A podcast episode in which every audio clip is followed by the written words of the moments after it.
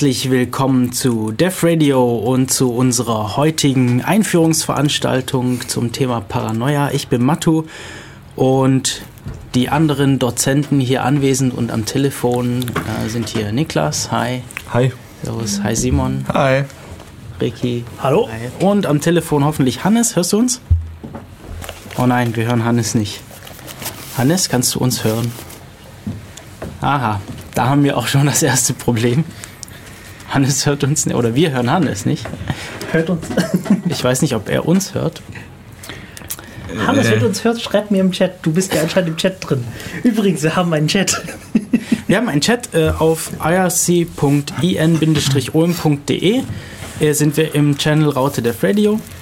Und wir haben ein Telefon im Studio, aber das funktioniert nicht. Aber wir haben Twitter, at dev-radio. Haben wir auch Musik, weil dann können wir versuchen, das mit dem Telefon zu klären. Wir haben Musik. Ähm, das ist No More Freedom von Exilem. Viel Spaß. So, herzlich willkommen zurück zu Def Radio hier auf Radio Free FM und wir haben jetzt vielleicht Hannes mit auf Sendung. Hallo? Hannes?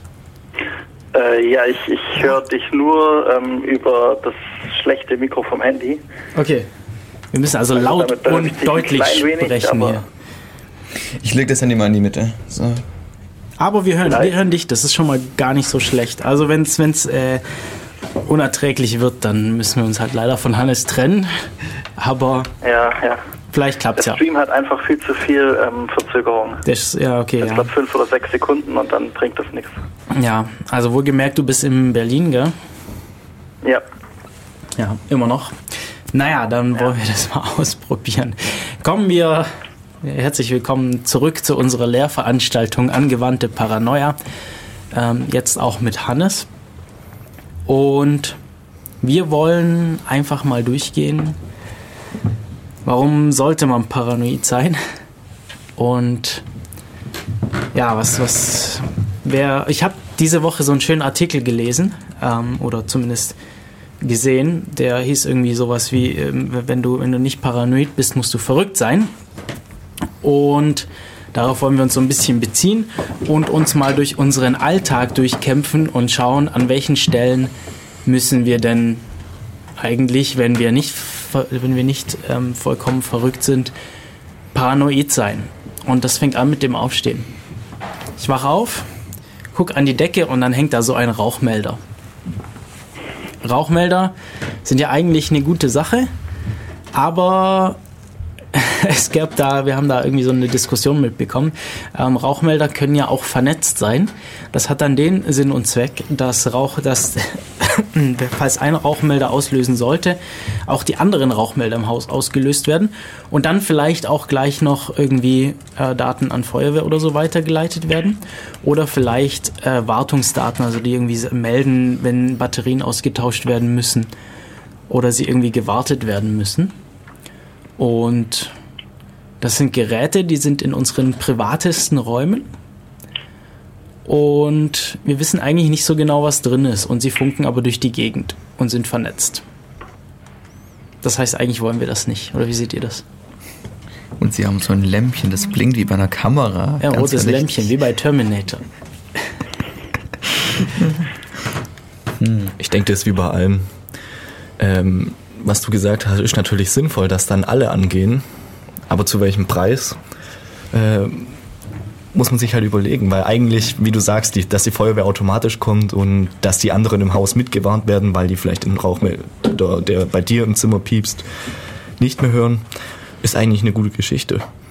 Ja, das Problem ist doch, dass du als Mieter nicht das Ding aufmachen darfst und reingucken, weil wenn man so einen Rauchmelder von innen mal gesehen hat, weiß man, so eine Wanze, selbst Eigenbauwanze der Marke, äh, äh, scheiße, ähm, die Wanze der Marke Eigenbau würde da reinpassen. Ja, locker. Locker. Ja gut, die Wanze der Marke Eigenbau passt fast überall hin. Also wenn du dann den Maximalgrad der Paranoia erreichst, läuft erstmal mit einem selbstgebauten Detektor in der Gegend rum und versuchst irgendwie Sachen aufzufangen. Das kommt noch. Das kommt, das kommt später. Also, was ich eigentlich sagen will, ist, meistens sind ja Wanzen der Marke Eigenbau so im Vergleich zu den äh, fertig gebauten Sachen schon richtig große Brocken. Ja, aber also eigentlich, du hast schon genau richtig gesagt, wir dürfen halt nicht reinschauen und das ist halt, was immer problematisch ist. Das ist auch das äh, ein großes, große, großes Argument für freie Software. Wir können halt reinschauen, was sie tut. Und wir müssen nicht darauf vertrauen, was andere Leute machen, sondern wir können, wir können selber überprüfen, selbst wenn ein Großteil der Leute das vielleicht nicht machen wird. Es besteht die Möglichkeit, es besteht die bessere Möglichkeit, dass irgendwelche Probleme damit aufgedeckt werden. Und ja, wir, wir übertreiben heute natürlich vielleicht auch an manchen Stellen so ein bisschen, aber wollen trotzdem mal so durchgehen, ja, eigentlich darauf hinweisen, wo müsste man denn eigentlich oder wo muss man eigentlich überall aufpassen, was so passiert. Es geht nämlich direkt weiter, wenn wir aufgestanden sind und uns äh, Kaffee machen oder mit der elektrischen Zahnbürste Zähne putzen. Dann braucht es ja Strom.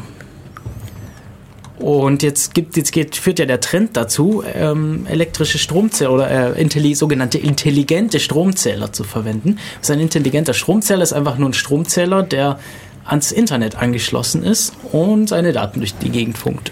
Wie ist oder aber schickt. alles auf einmal intelligent, wenn es am Internet hängt? Ja, das ist ein bisschen eigenartig. Und ähm, da wurde aber schon gezeigt, dass sich aus dem Stromverbrauch sehr, sehr genau die, Be- die Gewohnheiten der Bewohner ableiten lassen. Auch irgendwie Personen unterscheiden und je nachdem, was sie gerade machen. Also ein Rechner braucht, hat einen anderen Stromverbrauch als eine Mikrowelle, als eine Kaffeemaschine, als wie auch immer. Und diese Daten sind interessant zum Beispiel für ähm, Krankenversicherungen, für alles mögliche, für Leute, die dir Werbung verkaufen wollen. Also das ist eigentlich das, die größte Sache. Leute, die dir Werbung ähm, bringen, machen wollen, die echt halt, ja, dich, dich, dich gezielt bewerben wollen für irgendwelche Produkte, für die sind solche äh, Daten wahnsinnig interessant. Und ja, was haltet ihr von den intelligenten Stromzähler? Also wenn ich zum Teil habe ich schon gehört, das soll irgendwie, ich habe jetzt nicht genau geschaut, ob man das, ob das vorgeschrieben wird. Ist es irgendwie geplant, dass, dass, es, dass, es, dass es sein muss? Irgendwie habe ich mal gehört, ab Jahr 2000, schieß mich tot, ist, werden intelligente Stromzähler Pflicht in neuen Haushalten oder so. Wisst ihr gerade auch nicht. Also ich weiß, dass, du bei dass du dir bei Yellowstrom ähm, dir ein bisschen von der Grundgebühr, glaube ich, sparst, wenn ähm, du dir einen solchen Zähler einbauen lässt. Ich wollte gerade fragen, was ist denn der Vorteil für mich, wenn ich jetzt so ein Du musst nicht mehr an, du musst nicht mehr äh, jedes Jahr jemanden reinlassen, den du nicht mehr kennst, um Strom ablesen zu lassen. Ja, gut. Ja, Und du hast eine App, wo du das Zeug anschauen kannst. Ja, und du musst auch nicht ähm, Vorauszahlungen machen und dann wieder bekommst du es raus oder nicht und wie auch immer, sondern die können theoretisch jeden Fall monatlich genau abrechnen. Ich weiß nicht, ob sie das machen, aber Meine Frage, kann man die Daten koppeln? Also der Stromzähler guckt, wie viele Leute im Haus sind und das Warnsystem geht dann nur an, wenn Leute da sind und es brennt? Das ist halt, natürlich wäre sowas möglich. Die Frage ist halt, du hast halt keine Gewalt über diese Stromzähler. Ja? Ja. Das ist genau wie mit den Rauchmeldern. Du darfst sie nicht aufmachen, reingucken, gucken, was die, so, was, was, was die Dinger tun. Und deshalb, ähm, wenn mir sowas ins Haus kommt, dann ist dann halt leider aus Versehen das Ladkabel kaputt oder so. Also ähm, beim dem Yellow-Stromzähler weiß ich, dass die per WLAN angebunden werden können. Ah, ja, genau, die per brauchen- WLAN und die haben dann leider eine schlechte Verbindung. Und ähm, die brauchen ja nur sozusagen ähm, einmal im Monat oder einmal im Jahr mal kurz WLAN, um zu sagen, hey, du hast so viel Strom verbraucht. Ja, okay. Aber ich, also ich würde jetzt mal behaupten, dass die ständig Internetverbindung haben wollen.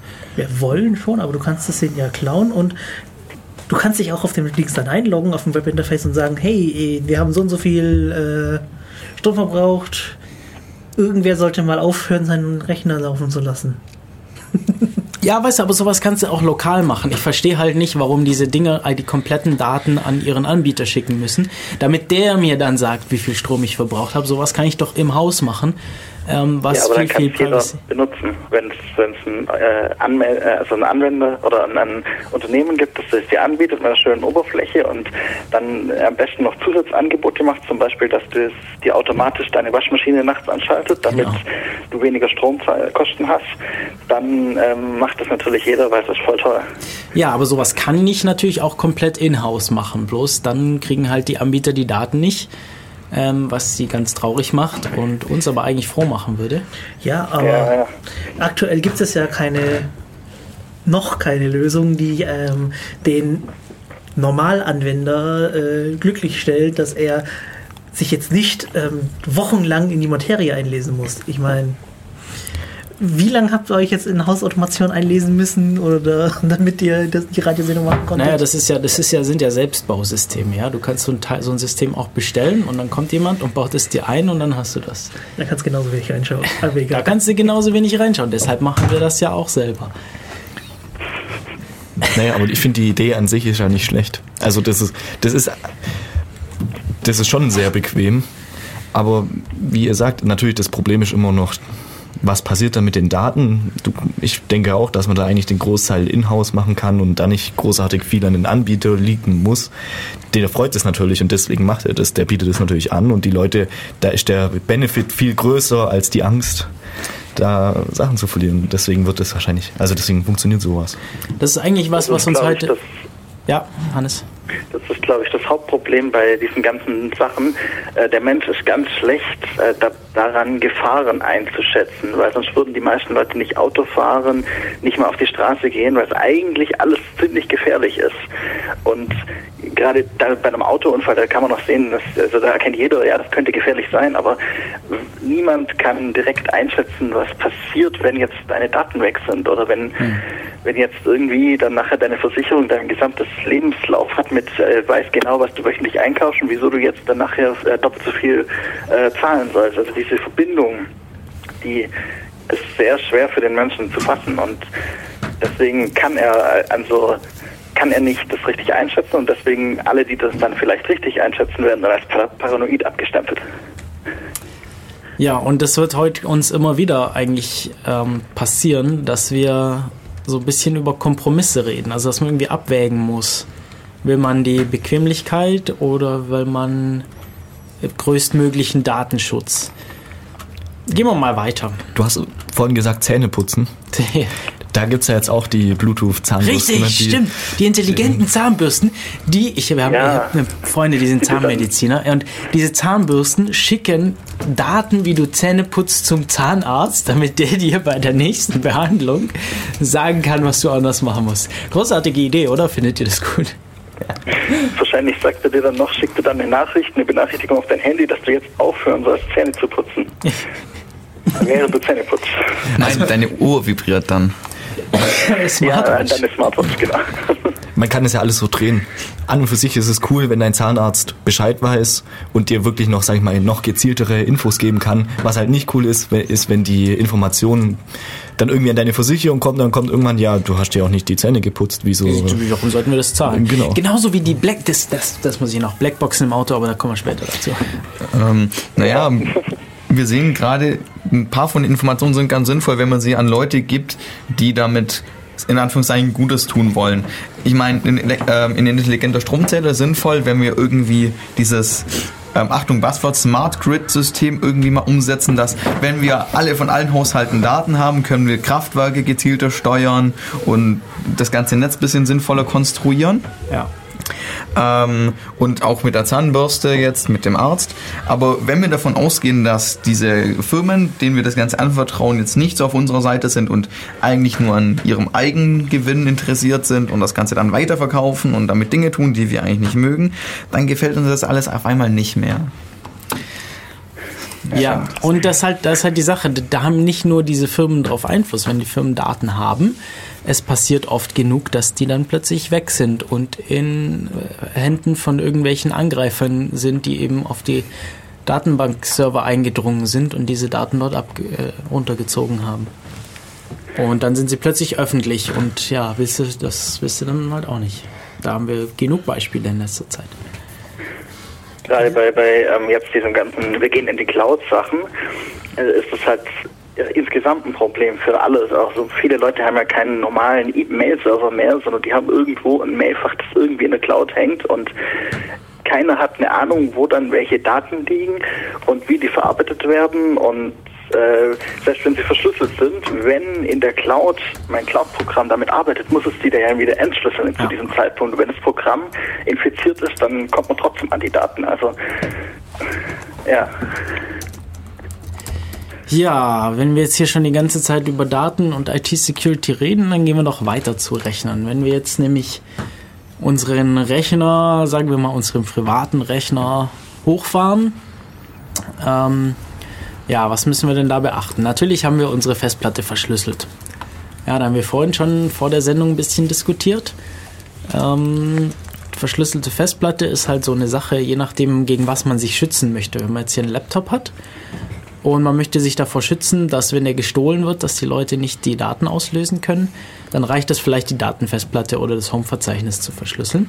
Aber Simon hat schon äh, angemerkt, dass es natürlich nicht gegen andere Angriffe hilft. Also zum Beispiel gerade gegen gezielte Angriffe, die können dann natürlich noch den Rechner verändern und dann auf Umwegen dann wieder da dran kommen. Das ist bei den meisten äh, Systemen so, die bootfähig sein sollen. Die haben eine unverschlüsselte Bootpartition und da liegt in der Regel, also jetzt bei Linux, der Kernel drauf. Und wenn ich ein intelligenter Angreifer bin und die Person, die diesen Rechner verschlüsselt hat, sich nicht die Mühe gemacht hat, den Kernel zu signieren und die Schlüssel in beliebigen Chip auf dem Rechner ähm, zu speichern, d- sich die Arbeit nicht gemacht hat, das ist auch unter Umständen nicht ganz so einfach, seine eigenen Signaturen in die Boot-Hardware reinzukriegen. Ähm, dann kann ich einfach den Kernel manipulieren und mir so ein, mit einem kleinen Modul das so hin konstruieren, dass der, das Ding, sobald es mal gebootet ist, ähm, mir auf meinen Server schickt, hallo, ähm, ich bin jetzt eine Remote-Konsole für dich, tu, was du äh, lustig findest. Und dann kann oder ich halt, beliebige andere Sachen. ja, schick mir mal Mathus Bookmark-Sammlung oder oder alle Tastendrücke hier auf diesem Server protokollieren. Genau, und hast du das, hast du deinen Rechner verschlüsselt? ja, habe ich. Ähm, du machst es dann wie mit dem Booten? Ähm, bei dem Laptop hat es jetzt geklappt, dass ich eigene ähm, RSA-Schlüssel in das EFI reingekriegt habe. Allerdings nur 2048-Bit, was jetzt auch nicht mehr das tollste Also das heißt, du benutzt dann Secure Boot oder was? Äh, ja, aber halt nicht mit Microsoft-Schlüsseln, sondern mit Genau. meinen eigenen. Okay, also eine Alternative, die ich relativ lang praktiziert habe, ist den Bootloader oder den Bootsektor, nicht Bootsektor, wie heißt das? Die Bootpartition, auf dem der Kernel liegt, ähm, auf einem externen Datenträger zu haben, den ich am Schlüsselbund mit mir rumtrage. Lässt sich natürlich auch unter Umständen entwenden und an und anpassen, aber halt schwieriger als der Laptop, würde ich jetzt mal ähm, argumentieren. Und deshalb habe ich das, habe ich das äh, lange so gelöst gehabt. Es gibt noch ein anderes Problem. Mal angenommen, du reist in ein Land ein, das das jetzt mit dieser Freiheit nicht ganz so nett nimmt. Du Und meinst ein weiterer Drei-Buchstaben-Verein? naja, es, es gibt noch das andere Land da, das ein bisschen näher bei uns ist, das das auch so praktizieren möchte oder tut. Ähm, dann muss man sich eventuell noch darauf einlassen, dass dieser Chip, der diesen Bootvorgang vornimmt, eventuell auch Dinge enthält, die dir eigentlich nicht so gefallen. Und dann musst du da theoretisch deine eigene Firmware aufspielen. Und das klappt erstens so bei einer beschränkten Anzahl an Computermodellen. Und ja, also dieses Projekt, dieses Core Boot heißt es, ähm, ermöglicht einem das dann sogar eine voll verschlüsselte Boot-Partition zu haben, weil dann Core Boot das erste Entschlüsseln übernimmt. Aber das ist erstens noch mehr Arbeit und zweitens geht es nur bei relativ alten Laptops. Also wer was von den letzten äh, vier Jahren oder so gekauft hat, ist da in der Regel nicht unterstützt. Okay, welches Betriebssystem haben wir denn auf unserem sicheren Rechner? Wenn wir komplett paranoid sind. Auf jeden Fall nichts Proprietäres. Auf jeden Fall irgendwie ein Linux-Derivat. Am besten irgendwie schreibgeschützt, weil sonst könnte man da ja Zeug einschleusen und so. Wer hat hier das Tails reingetan? Ich versuche da gerade. Ja, das ist eigentlich, glaube ich, als ähm, Live-Betriebssystem gedacht, wenn ich das richtig in Erinnerung habe. Ah, Privacy. Ah, okay. Das am erst, also einen Haufen Krypto-Tools hat. Ja, Hannes? Ich verstehe es gerade nicht mehr so richtig, aber ich glaube, wir reden gerade über Tails. Richtig. Und ich habe das nur so mitbekommen, irgendwie über so ein paar äh, News-Einträge, was weiß ich was, dass das anscheinend das System ist, das auch Edward Snowden benutzt, wenn er irgendwo ins Internet muss. Keine Ahnung. Wahrscheinlich nur Propaganda. Aber ähm, von der Idee her, es ist halt ein Betriebssystem, das du auf deinem USB-Stick mitnimmst und dann kein anderes Betriebssystem benutzt, das schon irgendwo vorinstalliert ist, sondern immer in diesen USB-Stick reinbootest und dann nach der Möglichkeit, wenn du keine Daten mitnehmen musst, dann ist auf diesem USB-Stick auch keine Daten. Der wird, äh, wenn du runterfährst, sind alle Daten wieder weg. Es wird ja nichts gespeichert nach Möglichkeit. Das heißt, theoretisch einigermaßen sicher. Zumindest privatsphärenfreundlich, privatfreundlich, ja. Ist das nicht bei jedem Live-Stick so in der Richtung? Ähm, kommt drauf Also, an. wenn er nicht persistent ist. Ja, ist wahrscheinlich. Ja, vielleicht können wir noch einen Ubuntu Live-Stick nehmen. Ich wollte gerade sagen, was unterscheidet jetzt das Tails? Ich vermute halt, dass die entsprechende Tools drauf haben, wie, wie, wie Ähm. den Tor-Browser und so. Ja, was, was drin ist, ist automatische Tor-Einrichtung für alles. Äh, also jegliche Internetbenutzung läuft automatisch über Tor und noch ein paar andere Sachen. Also ja. Ja, und auf einem externen Datenträger ist das gar nicht so schwierig, so einen Schreibschutz anzumachen, dass man da nicht während des laufenden Betriebes, wenn man komische Webseiten angesurft hat, irgendeinen Exploit im Browser nutzen und das Ganze dann irgendwie auf dem Stick äh, modifizieren. Ähm, kann man ja so bei den SD-Karten zumindest so dieses kleine Schal Schiebeschalterchen drücken und dann ist das auch schreibgeschützt auf. Wie sicher ist denn Äh, das eigentlich? ich weiß ich ist das nicht. nur so ein Hinweis an das System, da nichts zu schreiben? Das habe ich mich echt schon immer gefragt. So, Ja. Es, ist, ähm, es ist in der Software vom Lesegerät. Okay, also wahrscheinlich schon Also für- relativ. Also es, ich glaube, dass ich äh, schon mal Sachen gelesen habe, dass es bei bestimmten Readern geht, das äh, mit Hilfe vom Betriebssystem zu äh, ignorieren. Okay.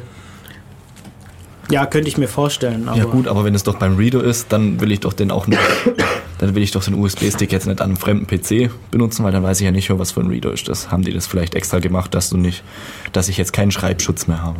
Ja. Nimm deinen eigenen Reader mit für, einen, äh, für eine SD-Karte, ist das auch kein großes Teil, das gibt es auch in USB-Stick-Format.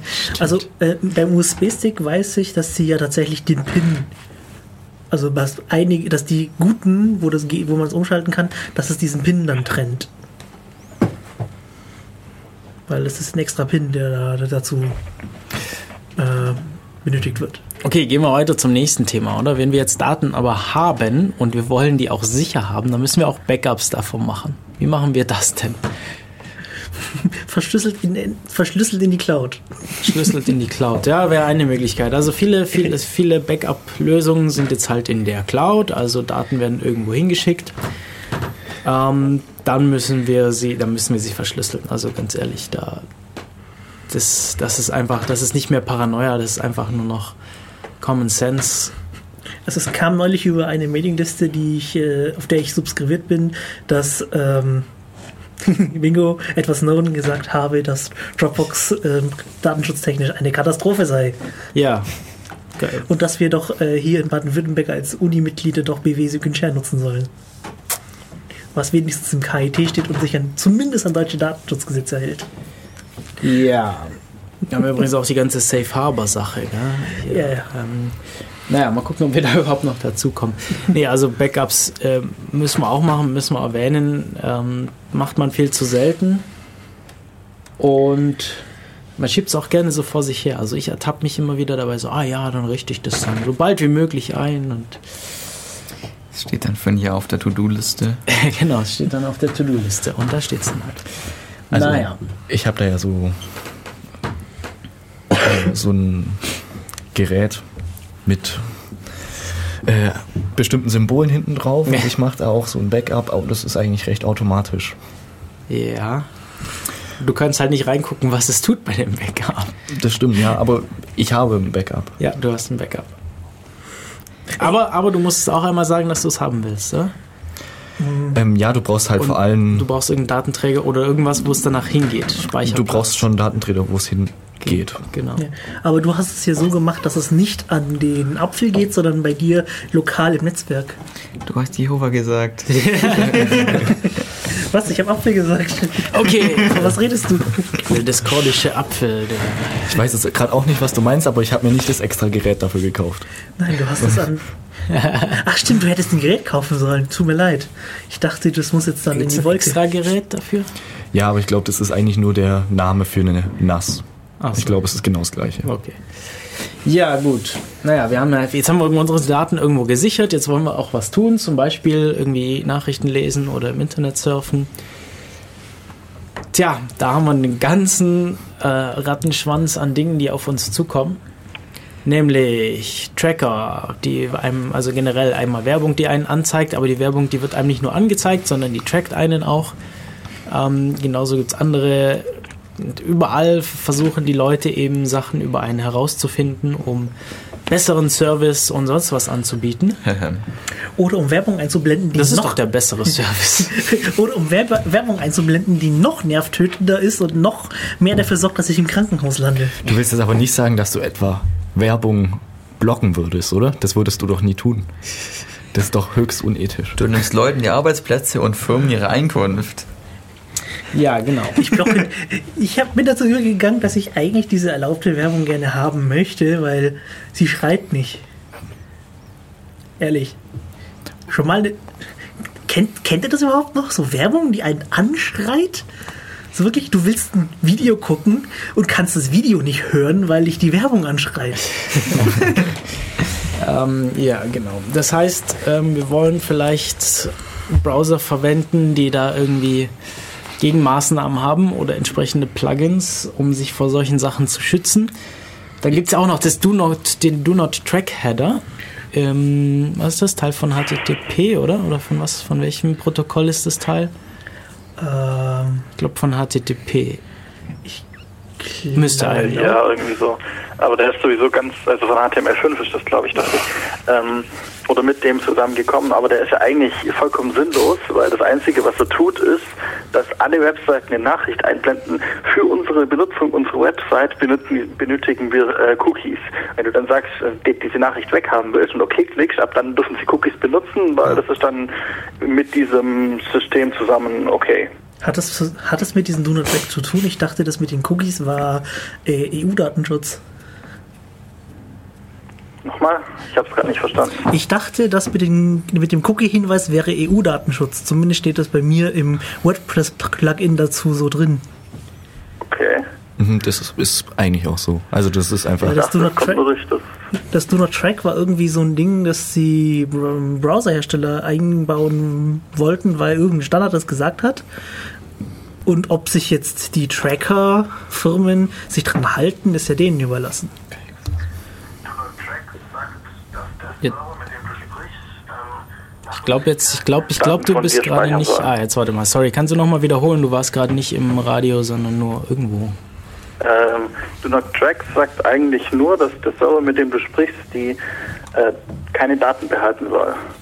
Genau. So habe ich das verstanden. Ja, also so eine Bitte an den Server, nicht zu tracken. Ja, Genau. Und das bringt halt so gut wie nichts. Und, natürlich. Ja. Technisch ist das keine technische Lösung. Es ist so, ein- so eine.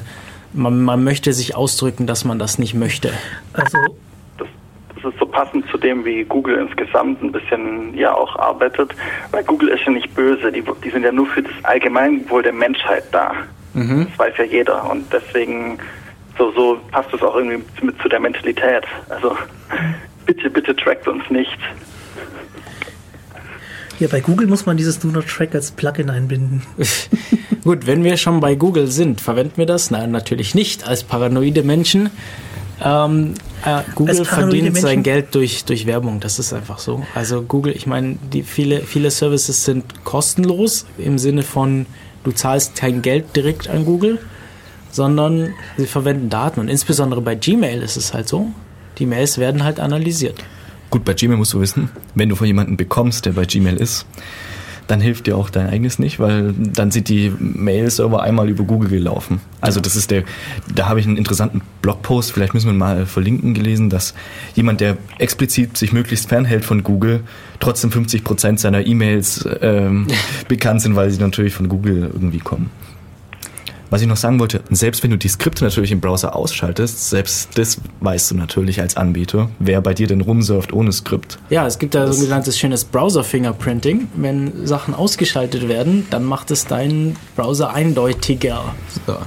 Jetzt kann man da aber noch ein bisschen was weitermachen. Es gibt so Dinge wie ein Agent-Spoofer, der erstens deinen Header so umschreibt, als wäre das ein anderes Browsermodell und das alle paar Sekunden. Also du kannst den, den Zeitintervall einstellen, das heißt, das verändert dein Browser-Fingerprint. Wenn du eine Standardauflösung benutzt, dann kann man das auch nicht mehr fingerprinten. Und Gerätehardware, also wenn man, ähm, also der Tor-Browser verhindert es schon, das Auslesen von ähm, na, von Canvas-Elementen, über die man Fingerprinting von der Grafikhardware machen kann. Aber in der Regel ist die Grafikhardware relativ einheitlich. Wenn du jetzt hier so ein, so ein Laptop mit Standard-Intel-Grafik rumstehen hast, dann bist du irgendwie schon unter den, keine Ahnung, Meist, Millionen Leuten, genau. die diese selbe Hardware benutzen. Ich meine, der Chip ist immer derselbe, ob das jetzt ein Laptop X oder Laptop Sa Y ist, sagen ist die ihre egal. Seriennummern, sagen die nicht, die Chips? Ähm, die, an die Seriennummer kommst du von JavaScript aus gar nicht Okay, ran. okay. Ähm, es geht nur darum, ich habe ein Bild und lasse das rendern und Ah, okay. hole Ja, mir ja, das ja. und dann ist das, so wie es gerendert ist, relativ typisch für die Grafikkarte, weil, Ja, ja, ja, verstehe. ja. Und ich kann doch auch über die Media-Schnittstelle von CSS und sowas auch einige Sachen auslesen, also die ich auch mit JavaScript an, angreifen kann, dass ich eben äh, die weiß, was, was mein Browser auf meiner Hardware für Sachen sprechen kann, also ob er jetzt welche GL und was weiß ich, was er sprechen kann. ja. Und das kann ich eben auch benutzen. Ähm, es gibt eine Seite von der Electronic Frontier Foundation, das, die heißt panopticlick.eff.org, auf der kann man seinen Browser-Fingerprint anzeigen lassen. Es gibt nochmal eine Seite, deren Link ich gerade nicht weiß, die macht Canvas-Fingerprinting und versucht dich damit zuzuordnen. Ähm, da gibt es ein paar Tools, mit denen man checken kann, wie gut man eindeutig identifizierbar ist. Und also es ist möglich, das so weit runterzudrücken, dass man so in der Allgemeinheit abrauscht. Das ist halt interessant, sobald man irgendwie so JavaScript-Sachen macht, dann wird man eindeutiger. Das ist irgendwie. Ja, die Sache ist halt die, es gibt ja dann dieses No-Script-Element, was dann nur ausgeführt wird, wenn du JavaScript eben nicht anhast. Und wenn du darin natürlich dann so Sachen hast wie, gut, wenn, wenn JavaScript aus ist, lad bitte das Bild runter. Das merke ich dann ja als Betreiber von dem Bild. Und jeder, der dann das Bild runtergeladen hat, der hat einfach JavaScript aus. Naja, du, ein besserer Skriptblocker hat dann so ein Ding mit, blocke auch noch die No-Script-Elemente. Ja, Also zusammengefasst, wir wollen irgendwie da kein JavaScript, weil das ziemlich gut identifizierbar macht.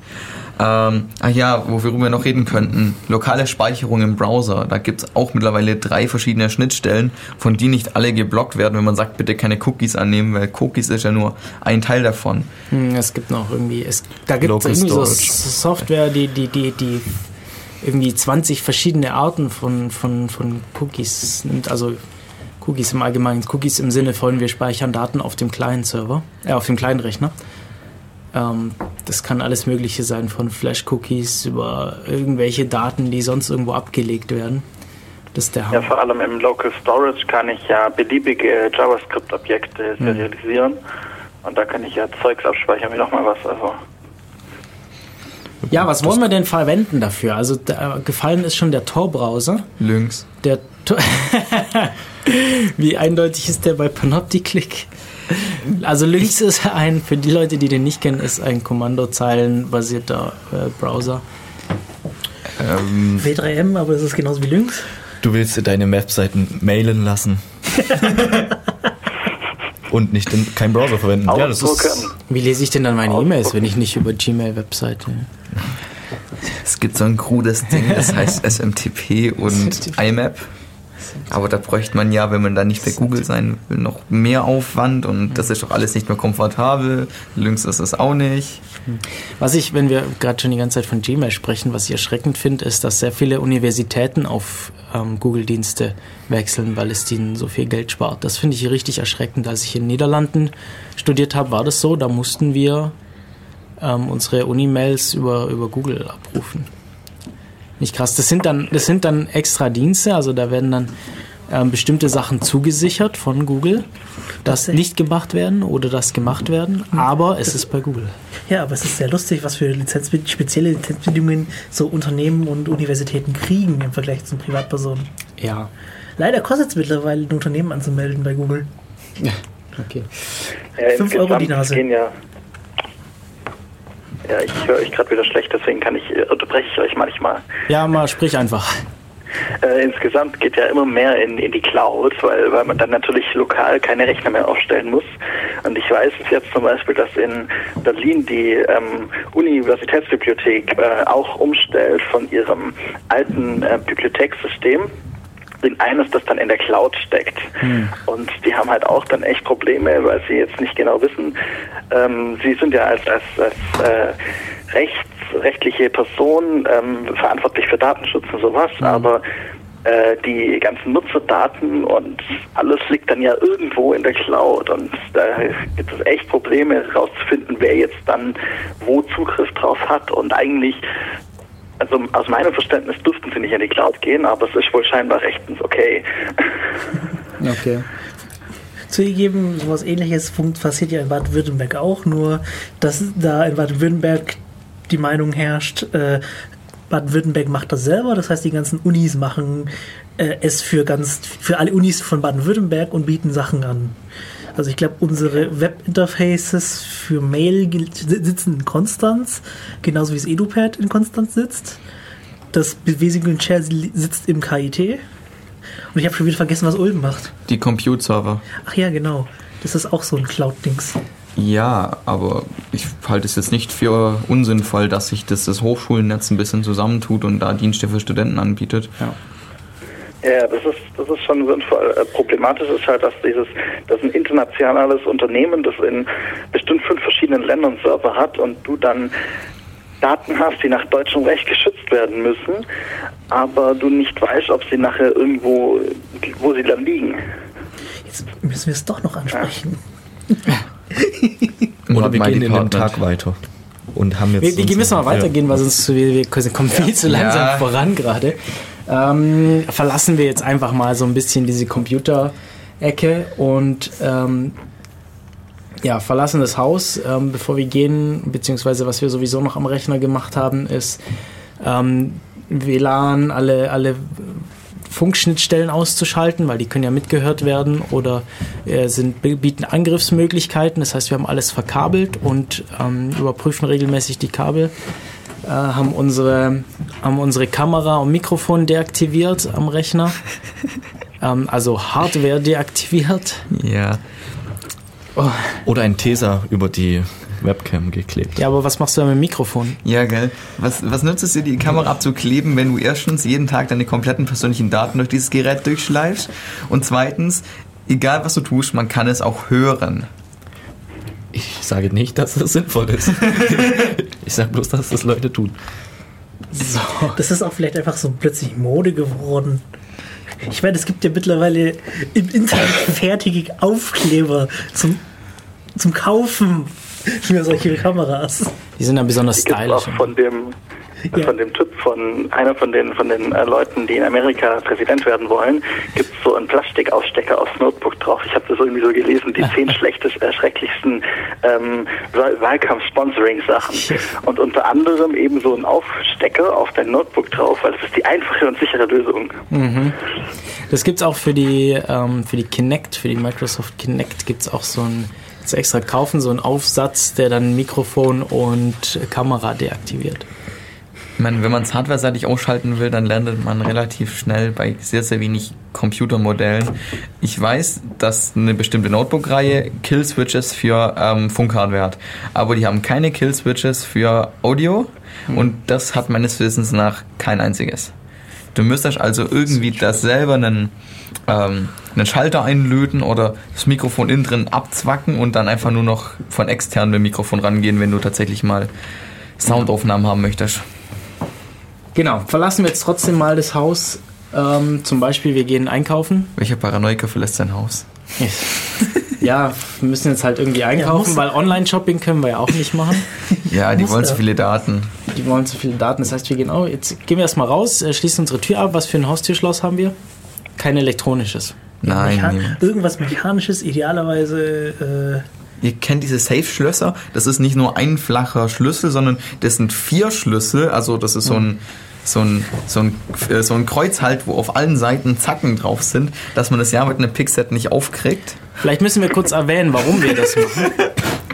Vielleicht müssen wir kurz erwähnen, warum wir das machen, weil alle mechanischen Schlösser sind, ja, wie der Name schon sagt, mechanisch und haben damit Ungenauigkeiten im Material, weil es unmöglich ist, sie perfekt zu fertigen.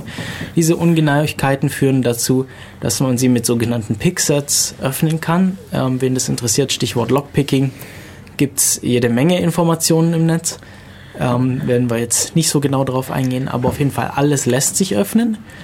Ähm, und dann gibt es eben Schlösser, die machen sowas schwieriger. Und wir wollen so ein möglichst schwieriges in dem Fall. also eigentlich möchtest du ja dieses Ding, was du gesagt hast, so mit diesen vier ähm, Dingkreuzen auch noch in noch genauerer. Ähm, nämlich es gibt ja diese Querbohrungen, die sind genauer.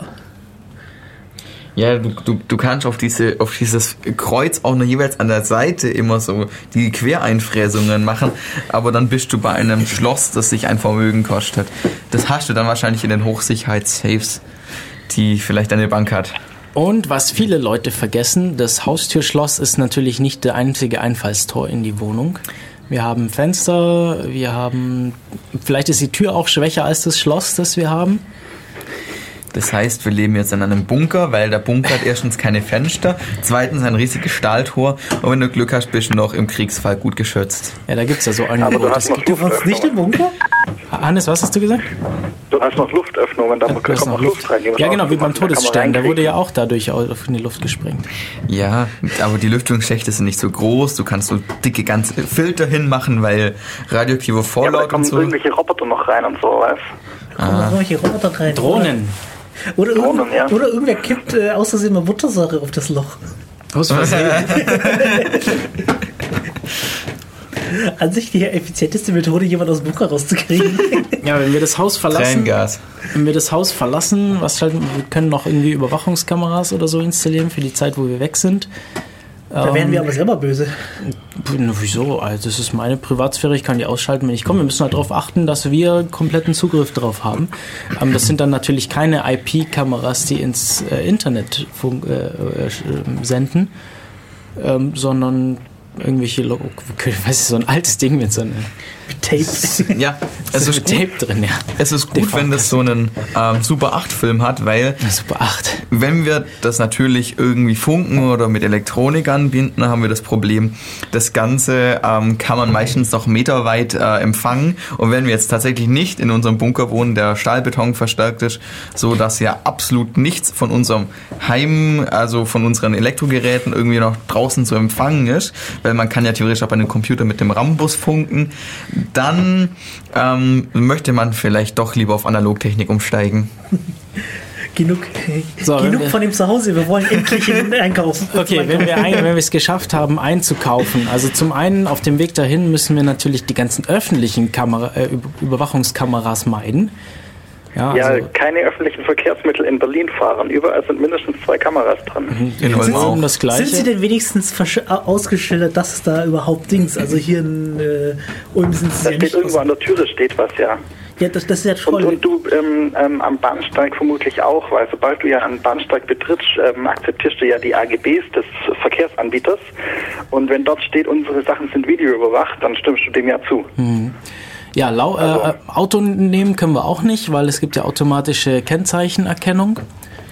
Ja. In Deutschland?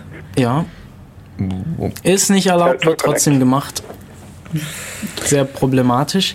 Äh, wir, Gut, können du auch nicht, wir können auch nicht laufen, weil es gibt ja biometrische Erkennung.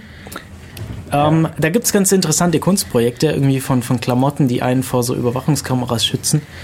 Also, wir nehmen die typische. Ja, oder Hannes?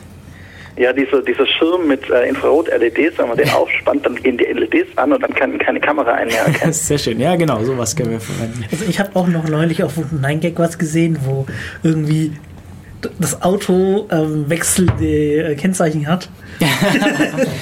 Du brauchst ein schönes LCD-Display vorne drin, dann kannst du.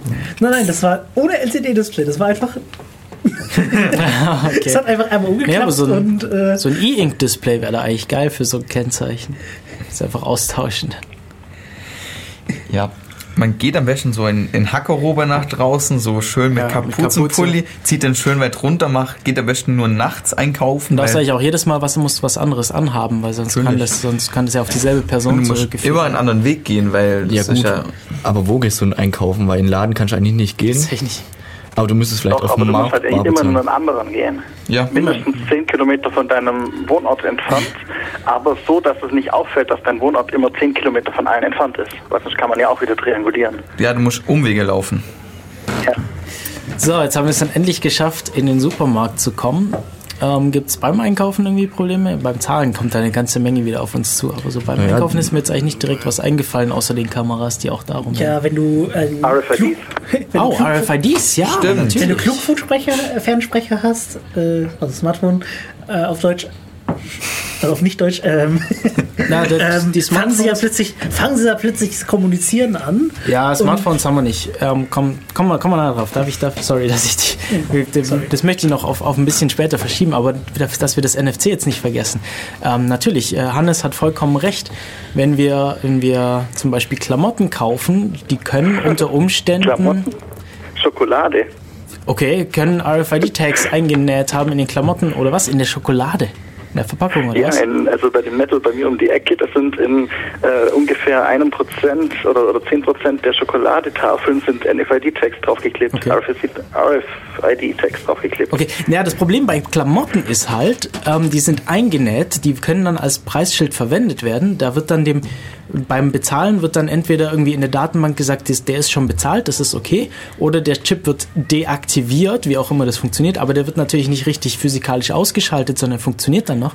Das heißt, wenn du danach in irgendeinem beliebigen, an einem beliebigen RFID-Scanner vorbeigehst, dann sieht er diese UUID von diesem Teil, weil die sind ja weltweit eindeutig. Das heißt, ich muss, wenn ich neue Klamotten kaufe, die jetzt demnächst erstmal alle in die Mikrowelle stopfen? Dafür gibt's den, den ähm, auf von, von damals hieß es noch Föbot, äh, mit der mittlerweile Digital Courage. Die haben nämlich dann angefangen mit dem RFID-Zapper.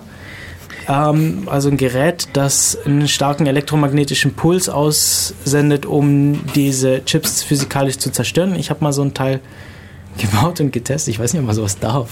Ich hab's nicht mehr, aber ähm, Dürfen schon, du darfst es halt nur nicht mit dem Ausweis machen. Ja, also es zerstört halt physikalisch die Chips im Gegensatz zur Mikrowelle, ähm, die erfahrungsgemäß dann eben Brandlöcher in den entsprechenden ähm, Produkten hinterlässt. Sorry, ich musste nur was an einen Fall denken, der passiert ist. Ja, was interessant. Also es kann natürlich sein, wenn ihr, wenn ihr Klamotten mit solch RFID-Tags habt, in den Laden betretet, dann wissen sie, dass diese Klamotte da ist. Wenn ihr die davor mit äh, Kreditkarte bezahlt habt, dann wisst ihr auch, wer, wissen sie auch, wer das ist. Jemand, den ich kenne, hatte da ein interessantes Problem. Die hatte eine Jacke und wenn sie damit in einen Laden reingegangen ist, hat auf einmal das Ladensystem angefangen zu piepsen, ähm, weil anscheinend der RFID-Tag da drin irgendwie einen Schaden hatte und deshalb irgendwie jedes System darauf angesprungen ist.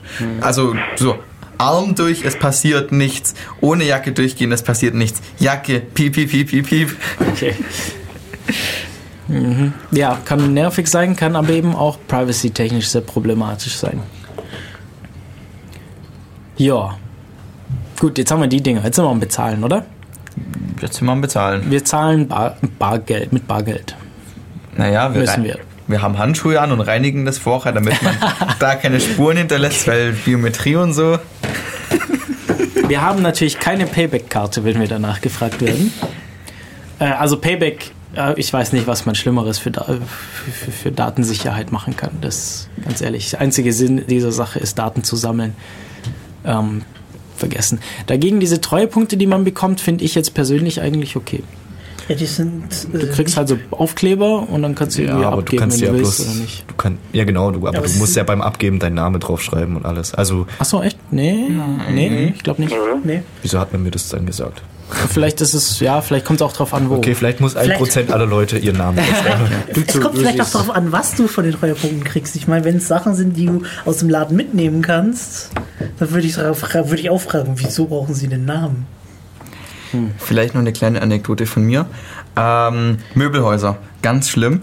Ich war bei drei verschiedenen Möbelhäusern. Ich wollte einen Bürostuhl kaufen und die wollten immer für einen Bürostuhl, den ich direkt mitnehme, ja, meinen Namen, mein Geburtsdatum, meine Adresse. Ja, ähm, ehrlich, ich weiß es nicht. Ich habe es dann beim letzten rausgefunden. Auf dem Zettel, wo du das Ganze einträgst, ist unten ein kleines Kreuzchen mit. Ich, sti äh, äh, ich stimme hiermit zu, dass meine Daten zur, ähm, äh, zur Zusendung von Werbung genutzt werden dürfen. Genau dafür. Ähm, ja, das einzige Möbelhaus, das ich gefunden habe, das das nicht direkt wollte, äh, war Ikea. Okay. Ja, das dachte ich gerade. Da kannst du reinlaufen, mitnehmen und interessiert niemanden. Ja, Interessant. Außer aber du zahlst natürlich an der, an der Festbedienerkasse. ja, Das natürlich. darfst du natürlich dann nicht machen. Ja. Aber ich finde, ich finde es echt krass. Ich meine, bei allen anderen Möbelhäusern, wo ich war, die. Na, ich hab's das auch im Endeffekt bei dem anderen gekauft, allerdings mit, mit lauter Fake-Daten und ich habe das Kreuzchen weggemacht. Ja. Also, das ist so, ein, so, ein, so eine Checkbox, nicht so, nein. Und auch beim, beim zweiten Dings da auch nein. Und die haben mich dann so ganz böse angeguckt, aber das war mir egal. Ich wollte meinen scheiß Bürostuhl haben, ohne dass da im Endeffekt Werbung für kommt. Ich habe mich ein auch. bisschen wundert, weil bei mir ist es, bei mir ist es in dem. Hannes äh, möchte irgendwas sagen. Oh, schau, sorry. Ja, ich hätte auch auf drei warten können, aber ich verstehe das nicht. Die haben doch sowieso schon Probleme gegen diese ro- großen äh, Möbelanbieter aus Schweden äh, antreten zu können und dann verscheuchen sie sich mit sowas noch die Kunden. Also sobald irgendjemand bei denen mal was kauft, muss man sofort alle Daten bei denen abgeben, oder wie? Ich glaube, das machen die bloß, weil es für sie lohnt. Also ich glaube, da ist man halt die Ausnahme, wenn, man, wenn einen das stört. Ja, der Großteil trägt halt ein und dadurch machen die einen Gewinn. Sonst würd, Ja. würde das nicht passieren. Deswegen gibt es das, denke ich mal. Und vielleicht auf so großen Scale wie auf wie in Ikea, vielleicht lohnt sich dann nicht. Vielleicht, aber vielleicht kriegen es einfach nicht mit. Vielleicht weiß. äh, ist bei Ikea halt so, dass äh, genug Leute eine Ikea-Card haben Ja. und dadurch brauchen sie die Daten einfach nicht. Zum weil die haben sie Beispiel, schon. Naja, wir sind immer noch beim Bezahlen. Ähm, hin, oh, sorry, Teil, Sorry, ich wollte ja eigentlich sagen, genau. dass es mir noch beim, beim äh, großen Innenhofer hier in Süddeutschland, tut mir leid, es gibt halt, den kennt glaube ich jeder, äh, ist es mir noch nie passiert, dass die unbedingt Daten haben wollten. Außer ich möchte es mir liefern lassen. Nein, ich hab's bei den drei anderen Möbelhäusern gebraucht, die wollten. Ich bin dann beim ersten Mal so, nein, nein, das will ich nicht. Beim letzten Mal, gut, dann tragen wir halt irgendwas ein. Ja. Ich meine, das ist übrigens auch was. Die, die ganzen Plattformen wollen immer irgendwelche Daten haben und dann wundern sie sich, dass da halt irgendwelcher Scheiß drinne steht, aber das geht einfach irgendwann so auf die Nerven, dass man einfach anfängt, Schrott einzutragen. Also ich glaube, ich habe bei diversen Online-Portalen die Adresse Münsterplatz 1 eingetragen oder sowas. Also als Ulmer wird man da wahrscheinlich nicht drauf reinfallen, aber ähm, so bei den meisten Sachen funktioniert das dann. Also, wir haben ja ein bisschen Notizen hier und da lese ich gerade, äh, wenn du nach der Postleitzahl gefragt wirst. Da hat ein schlaues Känguru hat mal gesagt. genau, dann lese ich, du musst auf die Uhr schauen und dann den Null dranhängen. Genau, du hast eine Uhr, wir gucken jetzt hier auf die Uhr, da 13580 ist meine Postleitzahl. Und dann hat jemand geschrieben, ja, aber du kannst auch einfach 00000 sagen. Und dann hat jemand geschrieben, dann ist es aber nicht so lustig. Das ist richtig. Also ich finde das mit der Uhr einfach so eine coole Wobei, Idee. wobei das hat hier ein bisschen, äh, ich glaube in Berlin wird es relativ gut funktionieren, Bei dem- weil wenn ich hier sage 1,3 irgendwas, dann gucken sie mich an, sie kam auch von weit her. Ja, und dann sag ich, ja, Urlaub. Urlaub. Also, ah, schon das ganze Jahr. Wir müssen ja jedes Mal zum anderen Supermarkt gehen. Wahrscheinlich auch Da einer der eigentlich Gründe. jedes Mal. Das Handy, oder? Das beschwert sich. Na, wenn Hannes wahrscheinlich auf eine Taste kommt. Das ist dieser typische Klang, wenn jemand eine Taste drückt. So. Ja, gut. Aber ich höre Johannes, äh, ich komme auf Johannes. Hannes benutzt anscheinend ein äh, Tonwahltelefon. Äh, Ja, gut möglich. Impulswahl funktioniert ja auch praktisch nicht mehr. Man kann sicher sich ein Gerät bauen, das es umbaut. Also ich habe ich hab ein paar Telefone noch, die können beides, aber wenn du es auf Impulswahl stellst, es tut halt nicht mit aktueller Hardware. Also normalerweise hast du es ja irgendwie am Router angeschlossen oder an irgendwas. Genau, also eigentlich mache ich ja Voice over IP, nur dass ich es nicht mache, sondern das macht mein Router für mich. Richtig. Weil ja, inzwischen gibt es ja fast kein normales Das Telefon mehr. kriegst du eigentlich praktisch nicht mehr, was ja auch, auch ein Problem vom Radio ist, aber anderes Thema. naja, jetzt haben wir eingekauft. Äh, online einkaufen können wir nicht, das haben wir eigentlich schon geklärt. Ähm, Ja, dürfen wir nicht. Dürfen wir nicht. Ja, genauso wenig dürfen wir irgendwie Kreditkarten oder Google Pay oder Apple Pay oder sowas verwenden. Wie machst du es dann mit deinem Gehalt? Ich meine, bei Auszahlung unterstützen die wenigsten Arbeitgeber. Das, das ist richtig, das ist ein bisschen Du hast, problematisch. du hast ein Konto, sobald dein Lohn kommt, hebst du alles ab, was du nicht brauchst, ähm, außer für das, wenn du zum Beispiel eine Versicherung oder so zahlen musst, die du ja meistens, äh, oder ich glaube auch inzwischen eigentlich nicht mehr per, per Barüberweisung oder sowas zahlen kannst. Ja, Dann, also ja, Barüberweisung geht ja. Ich weiß nicht, Also- ob, die, ob welche das zulassen oder Also meine Versicherung, meisten- also ich muss meine Versicherung noch überweisen. Okay. Das sollte ich mal langsam tun. Kannst du dir noch Bargeld auf die Theke legen? Auf die Theke legen nicht, die, da, dafür müsste ich nach Berlin fahren. Das wäre nicht so cool. äh, aber ich kann ja eine. Kannst ja ähm, Hannes schicken, der macht das. Der kriegt jetzt Bitcoins. Ich kann aber bei einer Bank ja so eine Fremd- bzw. eine Barüberweisung machen. Die wollen dafür nur Geld haben. Stimmt eigentlich, Ja, Bitcoin, 6 hab, Euro oder sowas immer. Ja. Bit, Bitcoin oder, und so habe ich jetzt noch ähm, gar nicht in die Sendungsplanung mit einberechnet. Wa- Was haltet ihr denn davon? Also Bitcoin mh, ist ja zumindest pseudonym. Also Ist Pseudonym und wenn du es in physikalischen Dingern hast, kannst du das ja, also wenn du so wirklich die Bitcoins kaufst, diese physikalischen Manifestationen eines Bitcoins, kannst du ja, das ist eigentlich nur so ein Wallet, kannst du ja irgendwie die Dinger so äh, wieder ähm, fragmentieren, dass das irgendwie zum Beispiel ein Euro drauf ist und dann kannst du damit auch bezahlen. Also ich denke, die meisten Leute kennen Bitcoin, diese relativ neue, also mittlerweile schon ein paar Jahre alte elektronische Währung, ähm, die auf so Kryptozeugs basiert. Und da ist halt das Problem, jede Transaktion, die jemals stattgefunden hat, ist, steht in einem Logfile. Ähm, das, das, wird, das wird auch immer so bleiben. So, man kann jetzt Privatsphäre dadurch erreichen, dass man sich beliebig viele Konten da anlegen kann, die nicht an den eigenen Namen natürlich gekoppelt sind. Und dann muss man irgendwie schauen, wenn man, dass man irgendwie, dann gibt es irgendwie so Dienste, da überweist man das Geld rein und dann kriegt man das irgendwie wieder raus, um das sozusagen zu waschen, um das von einer ID zu einer anderen zu übertragen, damit nicht klar ist, ähm, dass es jetzt die eine und dieselbe Person war. Man kann natürlich auch einfach mehr sich so viele Wallets, also Konten machen und wenn man irgendwie bezahlen will, das ganze, das ganze Konto weitergeben. Wie wär's denn mit meinen und für die IP-Adresse, keine Ahnung, das Tor-Netzwerk oder in genügend Proxys vorschalten?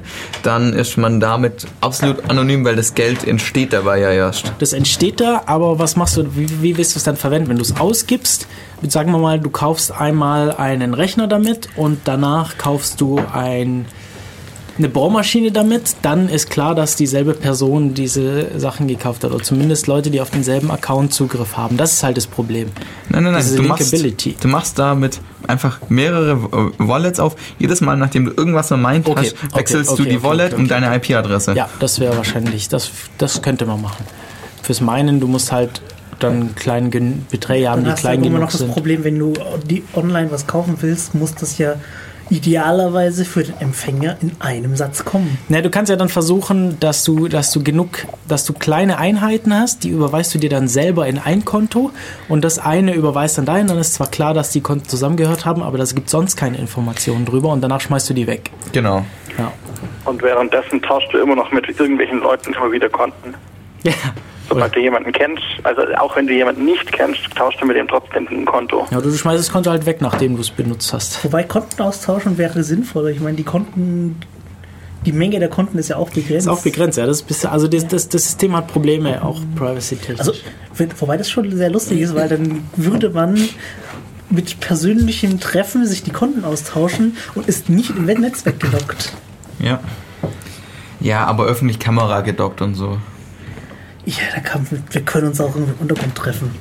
Ja, Dann nachts. fahren wir aufs Meer raus und treffen uns dann mit unseren Yachten. dann äh, Die musst du aber wieder ein Auto dann- registrieren. Ich, find's- ich musste jetzt nur an diesen äh, IRC-Vergleich vom, äh, von, von Numbers denken. Für, sag, sag mir jetzt nichts. Äh, es gibt irgendwie eine Folge von Numbers, wo IRC auftaucht und die beschreiben das so als ähm, sehr anonymes Ding, das mitten irgendwo auf dem Meer ist, wie, wie sich, wenn sich zwei Schiffe treffen und so quasi nicht trackbar. Ich finde es sehr lustig. Wollen wir mal Musik spielen? Wir reden jetzt schon wieder eine ganze Nee, Weile. wir kommen sonst nicht durch. Wir kommen noch Okay, nicht durch. also Volldampf voraus. Also, Was macht wenn- eigentlich das Ding, wenn wir länger als eine Stunde reden? Stimmt, wir haben hier so eine Anzeige, dass die anzeigt, wie lange wir schon reden. Das Dann ist bei explodiert was. 57 Minuten und 48 Sekunden. Wenn wir gleich weg sind, dann liegt das daran, dass es nicht mehr als eine Stunde handeln kann. Nee, das geht dann einfach auf eins zurück, soweit ich weiß. Okay, Ist nicht das erste. Mal, dass wir sowas machen. Online-Banking? Mm, ja, wollen wir das? Das braucht JavaScript, wir wollen es nicht. oder? Ja, prinzipiell eher nicht. Das bringt gleich mehrere Probleme. Zum einen, ähm, ja, die Trackbarkeit, die Implementierung der, der Seiten an sich. Die haben JavaScript, die haben alles Mögliche. Hä? Oh, ja, gehe ich eigentlich da schon davon aus, dass normalerweise JavaScript. Also, die. Vielleicht funktionieren die meisten ohne, ja. Die meisten müssten ohne oder müssten eigentlich ohne funktionieren. Ähm, also ich habe auch ein Online-Banking-Konto und dort äh, kannst du auch den Zurück-Button und alles nicht benutzen, weil das alles nur über interne Links funktioniert. Okay. Also Wie- naja, theoretisch ist das, glaube ich, komplett ohne JavaScript und ja. Ich glaube, da ist eher nicht das genau. Protokoll interessant, oder? Also, genau, das ist nämlich dann nämlich noch ein großes Problem. Wie greifen wir da drauf zu? Wenn wir drauf zugreifen, wir Ja. haben hier ähm, HTTP über SSL oder über, über TLS, also HTTPS, aber da haben wir das bekannte Problem, ja. Irgendwie hat das Ganze seine Krankheiten. Ja, lustigerweise funktionieren viele Bankseiten immer noch, wenn man sich an diese Empfehlungen hält, was Empfehlungen hält, so all- alle Cyphers abschaltet, die irgendwie komisch sind, gehen die meisten Bankseiten noch außer Steam. Ja, jetzt haben wir halt das Problem, irgendwie, es, da gab es jetzt eine Untersuchung, wie viele ähm, Certificate Authorities, also diejenigen, die dafür verantwortlich sind, Zertifikate für Webseiten auszustellen, haben an Phishing-Seiten in letzter Zeit oder in letzten, ich glaube im August, ähm, Zertifikate verteilt und das war signifikant. Also da gibt es einfach riesige Mengen. Da gehst du einfach zu irgendeiner Certificate Authority, sagst, ich bin ähm, Deutsche Bank slash oder minus info.de und dann kriegst du da mit großer Wahrscheinlichkeit kriegst du bei irgendeinem von diesen Zertifikatsanbietern bekommst du dieses Zertifikat ausgestellt Ein und kannst, großes? kannst dann damit Phishing betreiben. Ähm, ich habe diese, diese, diese Untersuchung jetzt nicht komplett im Kopf. Da gab es sehr große Unterschiede, je nachdem, wer das gemacht hat. Also es gibt Anbieter, die, die, die prüfen besser, es gibt Anbieter, die prüfen weniger gut. Ja, also so im Banking gibt es ja auch dieses HBCI, das Home Banking Stimmt, Computer Interface. benutzt, ja. Da gibt es tatsächlich Tools. Das wäre zum Beispiel jetzt meine Frage gewesen. Wenn du jetzt realistisch mal nicht komplett paranoid bist und dann sagst, gut, ich möchte irgendwie meine Geschäfte über den PC machen. Wahrscheinlich, also ich persönlich finde, mich online im Browser einzuloggen, äh, eher unangenehm, aber es gibt so Tools, die du holen, die du, Du holen meinst kannst. die fun- dedizierte Software dafür? Genau. Was cool wäre, wären dann so Sachen wie Client-Zertifikate und du müsstest das Zertifikat vom Server überprüfen. Also eigentlich müsstest du hingehen und dir die, den öffentlichen Teil des Zertifikats zeigen lassen, um sicher zu gehen, dass du mit dem richtigen Server sprichst. Ich kenne Leute, die haben das gemacht, bei der Bank angerufen. Ähm, da stößt du dann natürlich auf vollkommenes Unverständnis, wenn du denen sagst, dass du das, den Zertifikatsfingerprint jetzt von denen hören willst. Ähm, Vor allem Anrufen ist ja auch schon ein Problem, weil du weißt ja nicht, ob du am richtigen angekommen bist. Du, du weißt es nicht, aber es ist immer besser, wenn du selber anrufst, als wenn du angerufen wirst. Also das haben wir Ja, auch noch nirgends okay. mit drin. Ähm, vielleicht können wir das kurz einschieben. Wenn du angerufen wirst, erstmal sagen, ja, wer sind Sie nochmal? Ja, okay, ich habe gerade keine Zeit, ich rufe äh, ich ruf gleich zurück, zack, und dann die Nummer anrufen, ähm, wo du, von der du eigentlich ausgehst, dass es diese Firma sein soll oder diese Person. Weil wenn du ange ich kann jeder anrufen. Ja, okay. Die kann auch jeder eine E-Mail schreiben. Die kann auch jeder eine E-Mail schreiben. Ähm, genau. E-Mail-Verschlüsselung haben wir irgendwie auch noch nicht so richtig. Aber Wir müssen weitermachen. Der Tag ist noch lange. der Tag ist noch, also beziehungsweise der Tag ist nicht mehr so lang, aber unsere Liste ist noch lang. Ja, Online-Banking haben wir abgehakt oder haben wir da, gibt es da gerade noch Fragen oder Anmerkungen dazu? Also ich ich persönlich finde diese SMS-Pin oder SMS-TAN, was man bekommt, das ist mir persönlich sehr unangenehm. Also das möchte ich nicht. Warum? Weil ich von allen Geräten, die ich besitze, meinem Handy am wenigsten vertraue. Und Wie lange habt ihr jetzt noch? Schlimm ist ja, die, die aktuelle Software, ähm, bei Sparkasse bewerben sie das ja, ist die Software so gebaut, dass sie automatisch die SMS abfängt und dann automatisch das, die, die Transaktion abschließt. Das heißt, du klickst einmal Okay. und wenn dann dein Handy verseucht ist irgendwie, schreibt es dann andere Daten rein, bekommt automatisch eine TAN und schickt es woanders hin. Und du bemerkst nicht, dass das falsch ist. Ja. Ähm, Und vor allem SMS sind gar nicht so schwierig kaputt zu machen. Also man nehme Ja. sich einen 15 Euro RTL-SD-Ausstick, installiere sich die passende Software und legt sich eventuell noch, damit es schnell geht, so einen 2 Terabyte SSD-RAID an. Ähm, und dann kann man da relativ schnell, wenn man für seinen Nachbarn ähm, Internettransaktionen machen lässt, dann Ich glaube, das Problem ist da vor allem auf Handys die Rechteverwaltung. Ich meine, jeder, der mal sich bei gewissen Sachen angemeldet hat, da kriegt man oft eine SMS und wie du schon gesagt hast, automatisch Ding. Und was, wie funktioniert das, dass du als Entwickler natürlich Zugriff auf die SMS bekommst? Und der ist es zumindest meinem jetzigen Wissensstand so, dass es egal ist, wo die IMO-Nummer herkommt. naja, Beziehungsweise, nee, wobei, kann, Naja, es ist halt wieder so ein Ding mit äh, genau. Abwägen von Sicherheit und äh, Bedienbarkeit, also Komfort eigentlich, nicht Bedienbarkeit, Komfort. Also fürs, erstmal fürs Online-Banking, da gibt es ja auch noch diese Hardware-Tokens.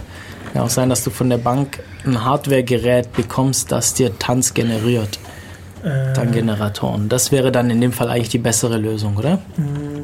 ja, ich habe mir mal ein bisschen eingelesen, es scheint sinnvoll zu sein, was sie machen.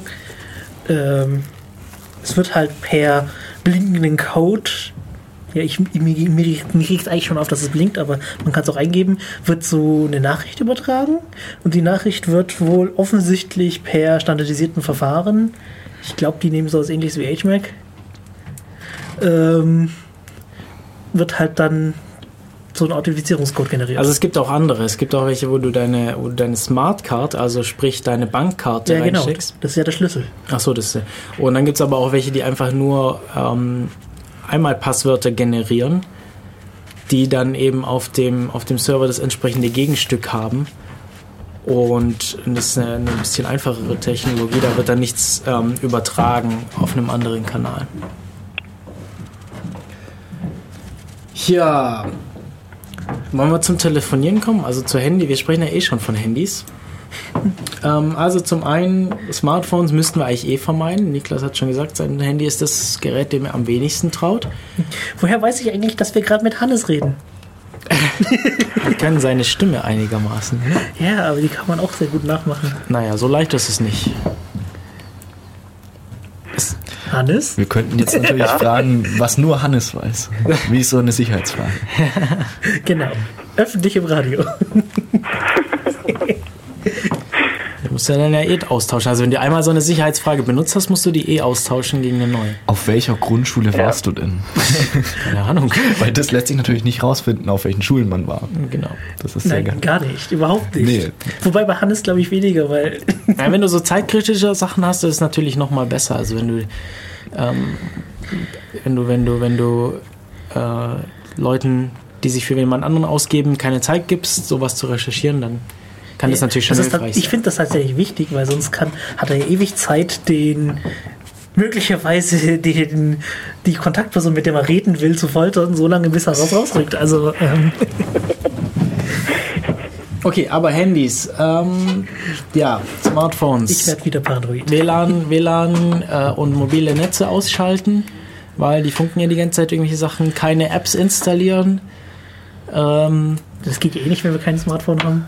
Ja, genau. Ja, Eigentlich auch wollen wir auch noch- gar kein Smartphone. Auch diese normalen Handys haben ja Apps in dem Sinne. Genau, Programme. auf Also die normalen Handys. Ähm, ja, und getrackt werden tun die sowieso. Also gerade von, von der Polizei und so, stumme SMS. Oh, übrigens, Roaming deaktivieren ist wichtig. Warum das? Ähm, IMSI-Catcher. ähm, die meisten IMSI-Capture geben sich als irgendwelche ausländischen Netze aus, die ähm, eine wen weniger hohe Sicherheitssysteme die, verwenden. Die, die, die schlechtere Algorithmen verwenden. Genau. Ja, ja, ja, okay. Sorry. Ich habe es nicht mehr im Kopf zusammengekriegt. Nein, nein, ist ja Wir okay. reden schon zu lange. Ja, ist knallhart heute. Zwei Stunden Vorlesung am Stück. ähm, Okay, und wenn wir dann doch ein Handy verwenden wollen, Ja, warte mal, jetzt noch, was auch, auch aktuell Handy. ist, ist die Vorratsdatenspeicherung, die jetzt ja ähm, durchkam oder Wieder mal? beschlossen wurde, wieder mal beschlossen wurde. Ähm, ja, ja, brauchen wir, weiß nicht, mir reicht es auch langsam, aber das Ähm, Thema kommt immer wieder. Abgesehen davon, dass wir es schlecht finden, was haben wir dazu zu sagen? Problematisch sind halt in diesem Fall auch äh, ja, äh, verdachtslose, anlasslose Massenspeicherung von Daten. Ähm, auch wenn es nur Metadaten sind, da kannst du eben wahnsinnig viel drüber erfahren und deshalb können wir eben keine Handys Angeblich, verwenden. angeblich ist aus technischen Gründen ähm, bei SMS nicht nur Metadaten dabei. Ja, aus technischen Gründen. Weil, weil man kein, äh, nicht in der Lage ist, eine Zeile SSD drüber laufen zu lassen. Okay, wenn wir jetzt aber, äh, Niklas wollte schon in die Richtung, wenn wir jetzt, wenn wir jetzt doch was verwenden wollen, ähm, was sind da so die Abstufungen? Also wenn wir jetzt sagen wir mal, wir brauchen oder wollen doch ein Smartphone aus irgendwelchen Gründen, was ist dann sinnvoll zu machen? Also zum einen, wir haben schon die ganzen Google-Dienste angesprochen, die eben sehr datenhungrig sind.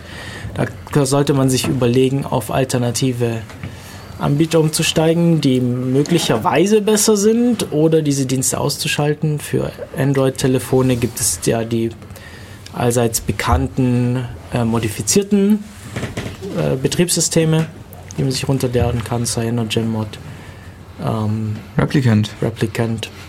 Das wäre, glaube ich, da an der Stelle die beste Idee. Ähm, weil ein Handy, also es gibt Handys, die haben da entsprechend auch schon Backdoors in der Firmware zu ihrem ähm, was ist das? Ähm, LTE-Modem. Also bei Handys ist es ja so, es gibt nicht nur einen Prozessor, sondern das sind, es ist so ein fast duales System. Ich habe einen dicken Prozessor, der macht Mobilfunk und einen dicken Prozessor, der ist für die normalen Anwendungen und das Betriebssystem zuständig. Und auf dem einen dicken Prozessor fürs mobile Internet läuft halt eine komplett eigenständige Firmware, die eigentlich komplette Zugriffsrechte auf den kompletten Speicher hat. Das heißt, wenn da irgendwas drinne ist, kann man auch nichts mehr tun. Und die bei Replicant haben tatsächlich so eine ähm, Remote Control Software in Samsung-Telefonen, glaube ich, waren das gefunden. Okay. Und ja, also wenn man dann ein Handy benutzen möchte, dann bitte eins, das unter eigener Kontrolle steht. Das heißt, am besten mit offener Firmware. Das ist halt, das ist halt bei Mobilfunk wirklich schwierig, weil, Ja. weil Mobilfunk, der, der Kommunikationsstack ist nicht offen. Punkt. Der, der Kommunikationsstack, da, das ist der alte eine ja. wahnsinnige Geheimhaltung, was da, was da drin ist. Also die Hardware, die Firmware, die Software, die auf diesen Kommunikationschips draufsteckt, da wird, da wird so gut aufgepasst, dass das nicht öffentlich wird. Ähm, auch verständlicherweise, weil diese, weil das, weil diese Netze eben doch anfällig sind für Störungen. Und das ist einfach die, der Grund dafür. Auf der anderen Seite haben wir halt diese Probleme, dass wir nicht wissen, was da drin passiert. Es gab eine Handvoll alte Masten, die konnte man abschießen, indem man das Protokoll ein bisschen falsch gesprochen hat. Ähm, wenn man, naja, ähm, damit kann man halt den Betreibern ziemlich ans Bein pinkeln, deswegen ist das vielleicht auch ein Grund. Ähm, es gibt ein Open Source Projekt namens Osmocom. Die haben den GSM-Stack komplett nachgebaut in Software und es gibt Telefone, auf denen man den zum Laufen bringen kann. Klassisch dafür ist dieses alte Motorola C123. Ähm, darauf kann man sogar eine eigene äh, Mobilfunk-Basisstation draus ba bauen, weil das kann auf den entsprechenden äh, Frequenzen senden und empfangen, Full Duplex. Ähm, eigentlich ein ganz cooles Handy. Es ist kein Smartphone, aber wenn einem so ein, so ein Ziegelhandy reicht, da kriegt man freie Firmware drauf für alles. Die Osmocom-Leute bauen jetzt auch an einem 3G-Stack. Das heißt, wenn man da eine Weile wartet, ist eventuell so ein halbwegs moderner Mobilfunkstandard auch in Open Source implementiert. Man braucht nur noch die Hardware dafür. Ja. In Anführungszeichen nur noch. Ja, wenn du mit so einem Motorola-Handy zufrieden bist, ist das in Ordnung für dich. Wenn du das Internet auch nutzen möchtest, dann brauchst du mindestens halt irgendwie einen SDR, das Full Duplex senden kann und da bist du halt irgendwie mit 600 Euro dabei, wenn du das, SDR, ich wollte gerade sagen, höchstwahrscheinlich dann ein SDR, ein Software Defined Radio. ja. Ja. Okay, ja, machen wir ein bisschen weiter. Handys, ähm, vielleicht Kontaktdaten werden öfter mal gerne mit, mit anderen Diensten synchronisiert. Ähm, auch da vielleicht lieber nicht Google nehmen, sondern einen privateren Service. Uni Und hat zum Beispiel. aufpassen, und aufpassen, welche Apps man installiert. Weil Ja. wenn die einmal das Adress, Adressbuch einlesen darf, die App, um zum Beispiel Freunde zu finden, es mal blöd zu sagen, dann äh, habe ich schon verschissen und habe meine ganzen Daten überall. Und das sind ja nicht größtenteils nicht meine Privatdaten, sondern immer von anderen Leuten Ja. beim Adressbuch. Was wir auf Handys auch gern haben, sind so sind diese ganzen Spracherkennungssachen, Siri, Google Now, weiß nicht, wie das Microsoft-Dingens heißt. Koro. Cortana? Cortana, Cortana, genau. Ähm, Wer schon mal Halo gespielt hat. so vielleicht äh, abschalten. Und ähm, ja, was benutzen wir denn dann zur Kommunikation, zum Chatten? Microsoft. Text Secure, Jabber. Naja, Threema ist nicht offen, da wissen wir Threema auch ist nicht, was es offen. tut. Ja, aber ich würde jetzt mal, also ich würde jetzt mal behaupten, es ist besser als andere Alternativen, weil man noch es seinen, seinen Verwandten, seinen Freunden beibringen kann, die vielleicht nicht ganz so technikaffin sind. Was spricht dagegen Text Secure? Ähm, es, von der Bedienbarkeit ist äh, halt leider äh, Thema doch noch deutlich voraus. Ich, sagen, Aber ich muss sagen, Telegram ist da auch ein bisschen sehr gut vorne. Okay. Sie haben halt keinen automatischen Schlüsselabgleich über QR-Codes ähm, wie äh, Freema, sondern du musst halt dieses Bild angucken, das es darstellt und das Bild halt von Hand vergleichen. Aber ich muss jetzt auch sagen, klar, jetzt kann man sich. Ich habe bei Trema so das Gefühl, da kaufe ich mir jetzt für 90 Cent Sicherheit. Weil es ist ja genau das gleiche Problem. Ich kann auch da nicht reinschauen. Die sagen zwar, es ist sicherer und ob ich denen jetzt vertraue, also bestimmt mehr als anderen Diensten, aber ich würde jetzt nicht grob sagen, ja, das ist jetzt der Weg und dann sind meine Sachen sicher. Im Gegenteil. Also die Frage, die du dir als ein, die du bei Freema einfach hast, ist, vertrau, welch, welcher Firma vertraust du mir? Große, große äh, äh, amerikanische Firma oder kleine und mehr mittelgroße äh, Schweizer Firma? Ja, aber wenn wir jetzt weiter in unsere Liste schauen, da kommen, kommen wir nachher mal noch zum Punkt, wo genau da eigentlich das gleiche Problem wieder greift. Wem vertraue ich eigentlich und äh, kann ich ja nicht vertrauen? Ähm, ich weiß jetzt nicht, Vertraue- wie weit das weg ist, dieses Ding, aber eigentlich kommt es doch direkt so, was wir jetzt noch Vertraue sagen wollen, niemandem. Naja, aber machen wir jetzt einfach mal. Ja. Mach, lass einfach mal weitermachen. Ja. Darf ich bei ähm, Sicherheit kaufen mal kurz einhaken? Ja. Das äh, ist unter den etwas gewöhnlicheren Leuten ja schon irgendwie bekannt als Antivirensoftware. Ich bezahle für etwas jährlich, damit es mir angeblich mehr Sicherheit verschafft. Also nur weil ich dafür Geld ausgebe, macht das mich noch lange nicht sicherer. Ja. Und nur weil auf dieser gelben Pappschachtel oder grünen Pappschachtel steht, toll und sicher und vergessen. Ich glaube, die gibt es mittlerweile in allen Farben. Ähm, verpasst es mir nicht mehr Sicherheit. Das kann auch alles Schlangenöl sein. Das Problem ist, die meisten können nicht nachschauen. Ja. Also an sich, äh, wenn ihr ganz böse seid und irgendwelche Trojaner den Leuten un- unterjubeln wollt, Antivirensoftware schreiben. Weil die darf alles. Die darf alles, was ein Trojaner darf, dürfte. Ja, ist ein absolutes Rootkit. So, wir kommen zurück nach Hause, scannen unsere Wohnung nach Wanzen, ähm, schalten GPS und Funk, Funkjammer ein, damit vor eventuell vorbeifliegende Drohnen deaktiviert werden. Und das darfst du Deutschland, das darfst du Deutschland doch gar nicht. Da- Auf ja, Privatgelände schon, das darf nur nicht. Es gibt jetzt, ich habe jetzt einen Artikel gesehen ähm, von einer äh, Shoulder, äh, Anti-Drone Shoulder Rifle. Die haben, äh, das ist eine Firma, die hat so eine Antidrohnen, so ein Antidrohnengewehr entwickelt. Das ist einfach nur ein GPS und Funkjammer. Und wenn diese Drohne eben glaubt, ähm, den Funkkontakt oder wenn sie Funkkontakt zu ihrer Kontrollstation verliert, dann haben die normalerweise so Sicherheitsfunktionen drin, dass sie Wie dann zurückfliegen oder, äh, oder okay. landen oder auch an der Stelle bleiben. Und wenn man dann gleichzeitig noch das GPS-Signal ähm, übernimmt und überschreibt, dann kann man sie eben dazu äh, ja, kontrolliert zum Absturz bringen. Und ja, das wurde jetzt eben in Form eines Gewehrs entwickelt. Ich dachte schon, die machen, ich dachte, die, die machen das jetzt schon wie die Ariane 5 und die, sie leiten die Selbstzerstörung ein. Ah, das, wer weiß, wer weiß. Kommt wahrscheinlich drauf Kommt an, welche Drohne Drohne das an. Ja, genau, genau. Kommt auf die Drohne drauf. Ich meine, das ist ein Objekt, das in allen drei Dimensionen äh, sich bewegen kann. Ähm, da ist ja das sicherste entweder Landen oder Selbstzerstörung. Naja, du kannst es auch auf gute alte amerikanische Art machen, die Schrotflinte auspacken und einmal Das- Tontaubenschießen üben. Das ist wohl einer der Gründe für diese, für diese, für diese Jammer Rifle, weil eben durch die äh, herumfliegenden Teile dann eben Gefahr ge- äh, besteht, Die hast du dann nicht mehr, wenn du sie äh, mit Technik runter. Also als Paranoiker möchtest du einen großen Vorgarten zum Drohnen abschießen und damit dein GP, dass dein Funkjammer nicht irgendwie ähm, mit der Bundesnetzagentur auf Probleme stößt, weil auf Privatgelände darfst du ja jammen, so viel du magst, brauchst du solange ein es. großes Privatgelände. Och, Übrigens, Jammer. du hast ja äh, schon einen Bunker, da brauchst du bloß die Wiese rumrum auch Übrigens, noch. Jammer, angeblich äh, tun ja äh, Elektronikfirmen äh, in ihren Läden äh, Jammer aufbauen, damit die Leute nicht googeln können, wie viel es kostet. Ja, ähm, das Problem ist, wenn sie dir einen Laptop zum, Au äh, zum Ausprobieren hinstellen, hat der in der Regel auch Internet. Und wenn du, das habe ich auch Was? mal Die haben getan. Internet? Teil schon. Ähm, ich bin so in einen unsympathischen Laden gegangen, weil ich gedacht habe, schau mal, was die lokalen Leute so da haben. So, das habe ich doch schon irgendwo billiger und sinnvoller gesehen. Das Ding aufgeklappt, ähm, die, ähm, die Suchmaschine wäre normal benutzt und nach diesem selben Gerät gesucht und so, hm, das kostet 100 Euro weniger und kann mehr. Okay, ich gehe Hast du die mal. Seite wenigstens offen gelassen? Also gleich, gleich dort kaufen im Webshop.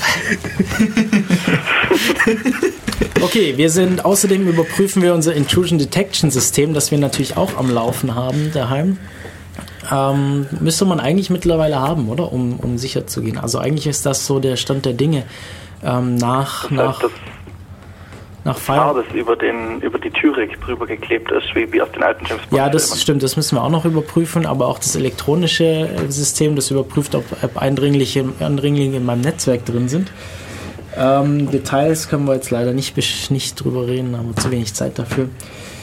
Ja, und ähm, aktivieren jetzt vielleicht, wenn wir uns irgendwo einloggen wollen, unseren Passwortmanager mit Multifactor-Authentisierung. Ich glaube, da wolltest du drauf raus, oder, Niklas? Ja, was ich vorhin sagen wollte, ähm, ist eben genau dieser Passwortmanager, weil da gibt es ja auch Anbieter, die sozusagen die Passwörter in die Cloud schieben, Ja. zum Beispiel LastPass oder so, was ähm, die vielleicht auch nicht schlecht sind, aber was bei solchen Sachen halt ist, also gerade LastPass wurde jetzt halt aufgekauft von einer größeren Firma, ich weiß nicht, kennt man vielleicht LogMeIn. Und aber jetzt ist genau das, was wir vorhin auch hatten.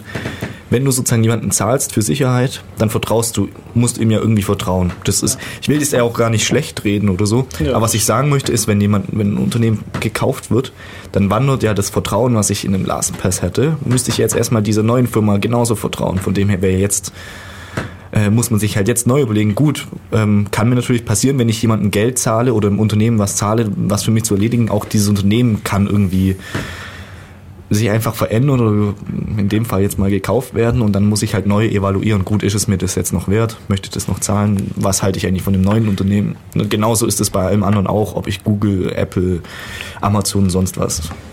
Da ist es genau ähnlich. Genau, und gerade bei Passwortmanagern, da hatten wir unsere eigene Sendung drüber, äh, der Radio Nummer 280 vom letzten Jahr November. Oh, so lange ist es schon her. Junge, Junge. Also kann man runterladen und anhören. Wir sind aktuell mit dem Sendungsschneiden. Alle Sendungen online, die wir aufgenommen haben. Danke an Muss man, fürs muss man vielleicht mal wieder erwähnen. Also, nee, danke, danke. Ich wollte selber was einreichen, aber irgendwie bounced die E-Mail bei unserem Dings. Hm, komisch. Ich glaube, es liegt daran, ich, soll, ich sollte dringend meine E-Mail umziehen. Ja. Ja, E-Mail ist, Ist auch es ein bisschen eine- problematisch, wenn man einen Mail-Server mit Graylisting schreiben will und die Mails aus der Cloud kommen, also immer von verschiedenen Computern. Ja, ja, das ist tatsächlich, E-Mail-Server sind da, sind da empfindlich drauf. Ja, wollen wir mal wieder die nicht technologische Welt betreten? Also, äh, wenn man Fußballfan ist, ins Stadion gehen kann man eigentlich auch nicht mehr, oder? Hier Hooligan-Datenbank, Überwachung mit Drohnen. Du darfst was- dein Handy nicht mit hinnehmen. Ja, genau, da- das wird sowieso ständig überwacht. Aber gerade tatsächlich, also ich weiß jetzt nicht, ob es noch aktuell ist, aber vor ein paar Jahren war es so, dass, dass die Polizei mit Drohnen überwacht hat bei Fußballspielen im Stadion. Ja, das war wegen den ganzen äh, Ausschreitungen und sowas, war es auf jeden Fall ein Gespräch, dass ich, ich glaube bei zwei Spielen oder so haben sie es gemacht und Genau. dann ist eine abgestürzt und das ist ich was irgendwie so. Okay. Aber das, gerade bei Fußballspielen ist ja auch ein Problem. Zählt das schon, ähm, zählt das schon als Demo? Ja, nee, eben nicht. Äh, Hannes, was wolltest du sagen? Äh, bei Fußballspielen ist ja das Problem, dass nicht nur du dein Handy nicht mitnimmst, sondern dass um dich rum ganz viele Handys haben, die dich auch dann filmen und was weiß Ja, ich was. ja, ja. Also Ja, stimmt, was andere mit seinen Daten machen. Ja, stattdessen bleiben wir dann lieber daheim, aber daheim müssen wir dann aufpassen, dass der Smart TV keine Internet, keinen Internetanschluss hat. Da war jetzt die Sache neulich vor ein paar Monaten, glaube ich, schon wieder mit Samsung, dass die Dinger eben, ja, die sind halt sehr gesprächig, was ähm, Übertragung deiner, ihrer aufgenommenen Audiodaten an Drittanbieter ist, die dann auswerten, was gesagt wurde, um die Steuerung zu machen. Warum geht das eigentlich? Geht das eigentlich nicht in der Hardware selber? Frage ich mich immer. Ist die da nicht leistungsstark? Weil verdammt viel Rechenleistung braucht. Okay, also ist es tatsächlich, ist ja- ist tatsächlich ein technisches Problem. Mm, Jein. Also so wie ich das von den Google, also von Google Now kenne, äh, machen die auf dem Handy selber die Transformation zu ähm, Phonemen oder Okay. so ähnlich war das Wort. Ja. Korrigiert mich jemand, wenn ich es falsch sage. Und die werden dann an den Server geschickt, damit der das inter besser interpretieren kann, weil der das ähm, Ja, wahrscheinlich hat er dann die Power hat. entsprechenden Datenbanken dahinter. Wahrscheinlich ist es eher ein Speicherplatzproblem, vermute ich. Weil dann die entsprechenden Datenbanken, was ist jetzt die Wahrscheinlichkeit, dass das gesagt wurde? Ja, und da, dann sind die Systeme online. ja nicht perfekt und man muss noch Fehlerkorrektur drüber laufen lassen und so weiter. Wobei ist bei dem. Te- bei dem Fernseher war das aber irgendwie so, dass dann bekannt wurde, dass da die kompletten Audio-Samples Ja, genau. gesendet wurden. Und ähm, ob jetzt das jetzt wirklich böswillig, also was heißt böse, wirklich böse war oder nur ein Unfall, weil wenn man sich so dieses Ding mal angeschaut hat, äh, wie die Dinge funktionieren, sie reagieren auf ein eingestellbares Wort und fangen es aufnehmen an. Und wenn man das Wort aus Versehen sagt, es muss einem ja nicht mal äh, unbedingt ähm, das Wort sein, sondern das ist irgendwie was ähnliches. Ja. Und dann fängt der Fernseher an aufzunehmen. Genau. Einfach nur, weil man sich aus Versehen ein schlechtes Wort ausgewählt hat. Äh, Hannes wollte jetzt aber was sagen. Hast du noch was? Oder?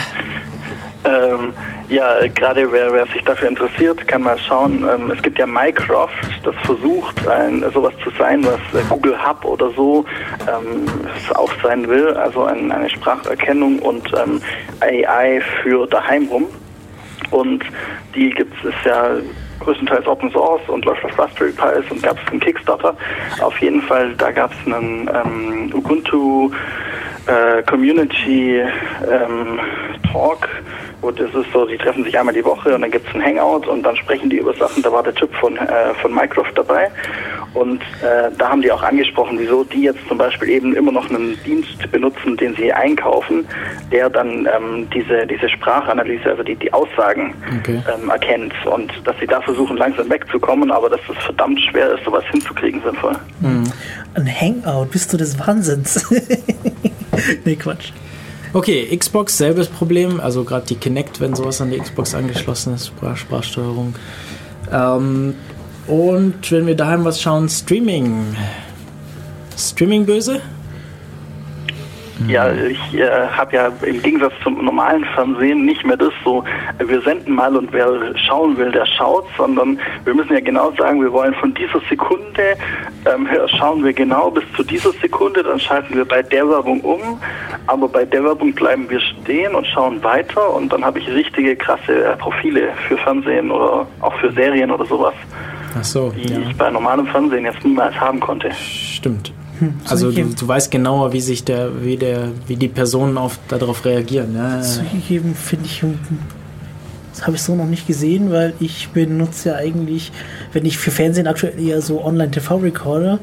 Das heißt, ich muss es, ich kann es mir erst Ja, im Nachhinein angucken. Da sind und wir dann vielleicht auch irgendwie so ein bisschen Sonderfälle, oder? Äh, Das Tolle bei Online-TV-Recorder ist, es gibt auf Cutlist.at gibt es da Cutlist und wenn du die richtige Software hast, dann klickst du drauf, will haben, lädst du die Datei runter, decryptet sie und auch noch die Cutlist und schneidet sie dir auch gleich ähm, die Werbung raus. Okay, ja, wenn wir mal zum Arzt müssen, wie ist denn das mit unseren Gesundheitsdaten? Oder haben wir gerade noch zu diesen Streaming und Sachen noch was? Nee, okay. Gesundheitsdaten, auch Reden sehr wir- interessant. Reden wir über das nächste Schlangenöl. Nächste Schlangenöl. Die elektronische Gesundheitskarte. Wer hat Von denn eine? allen Seiten, ich habe eine. Ich Von allen auch. Seiten äh, kritisiert. Ähm, wurde ja auch mittlerweile stark wieder abgeschwächt von Sachen, wofür sie verwendet wird. Ähm, soll immer noch kommen. Weder Ärzte noch Patienten mögen sie. Was, die Ärzte auch nicht? Nee, Ärzte hassen dieses Dingens.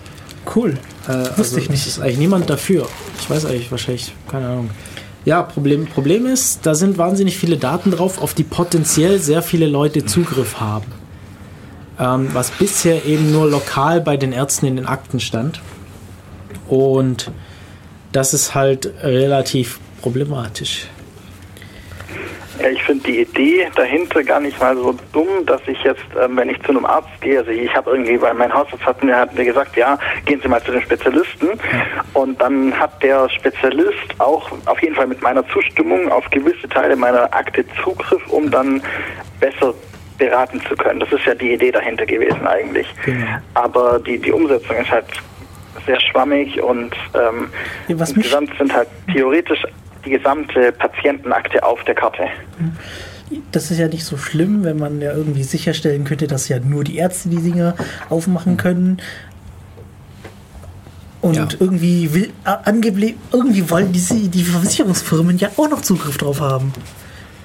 Das ist wirklich Ja, also an sich die ersten Ideen waren ja, dass man zwei, zwei Faktoren braucht.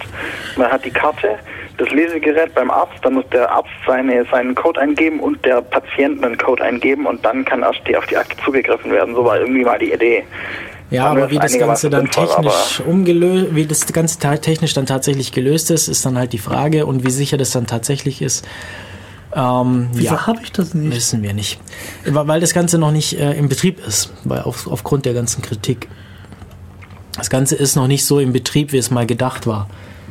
Ähm, die einzige Änderung bis jetzt ist, die, die so richtig, also soweit ich informiert bin, ist, ist eigentlich dieses Bild, das da drauf ist. Ja, das Bild möchte ich ja gerade nicht drauf haben. Und äh, der Rest wird jetzt irgendwie erst so nach und nach ähm, in Betrieb genommen. Ja, andere gesundheitstechnische Sache. Implantierbare medizinische Geräte. Wir sprechen hier von, oder generell eigentlich medizinische Geräte, die wir mit uns rumtragen, seien sie implantiert oder nicht. Das ist verschiedene Arten. Also bei implantierten haben wir insbesondere Herzschrittmacher. Ähm, Magensonde. Marken sind die, gibt es Es welche, gibt, die man welche, äh, es gibt welche, die man implantieren kann, die sind so Okay. Herzschrittmacher, sollen angeblich beim Abnehmen helfen. Okay, dann ähm, Defibrillatoren für Leute mit Herzproblemen, ähm, die implantiert sind und im Notfall automatisch auslösen. Wir haben irgendwie so Cochlea-Implantate für hörgeschädigte Personen. Wir haben sogar Brain Pacemaker, um so Sachen wie Parkinson äh, zu, zu, zu lindern. Ähm, automatische Insulinspritzen.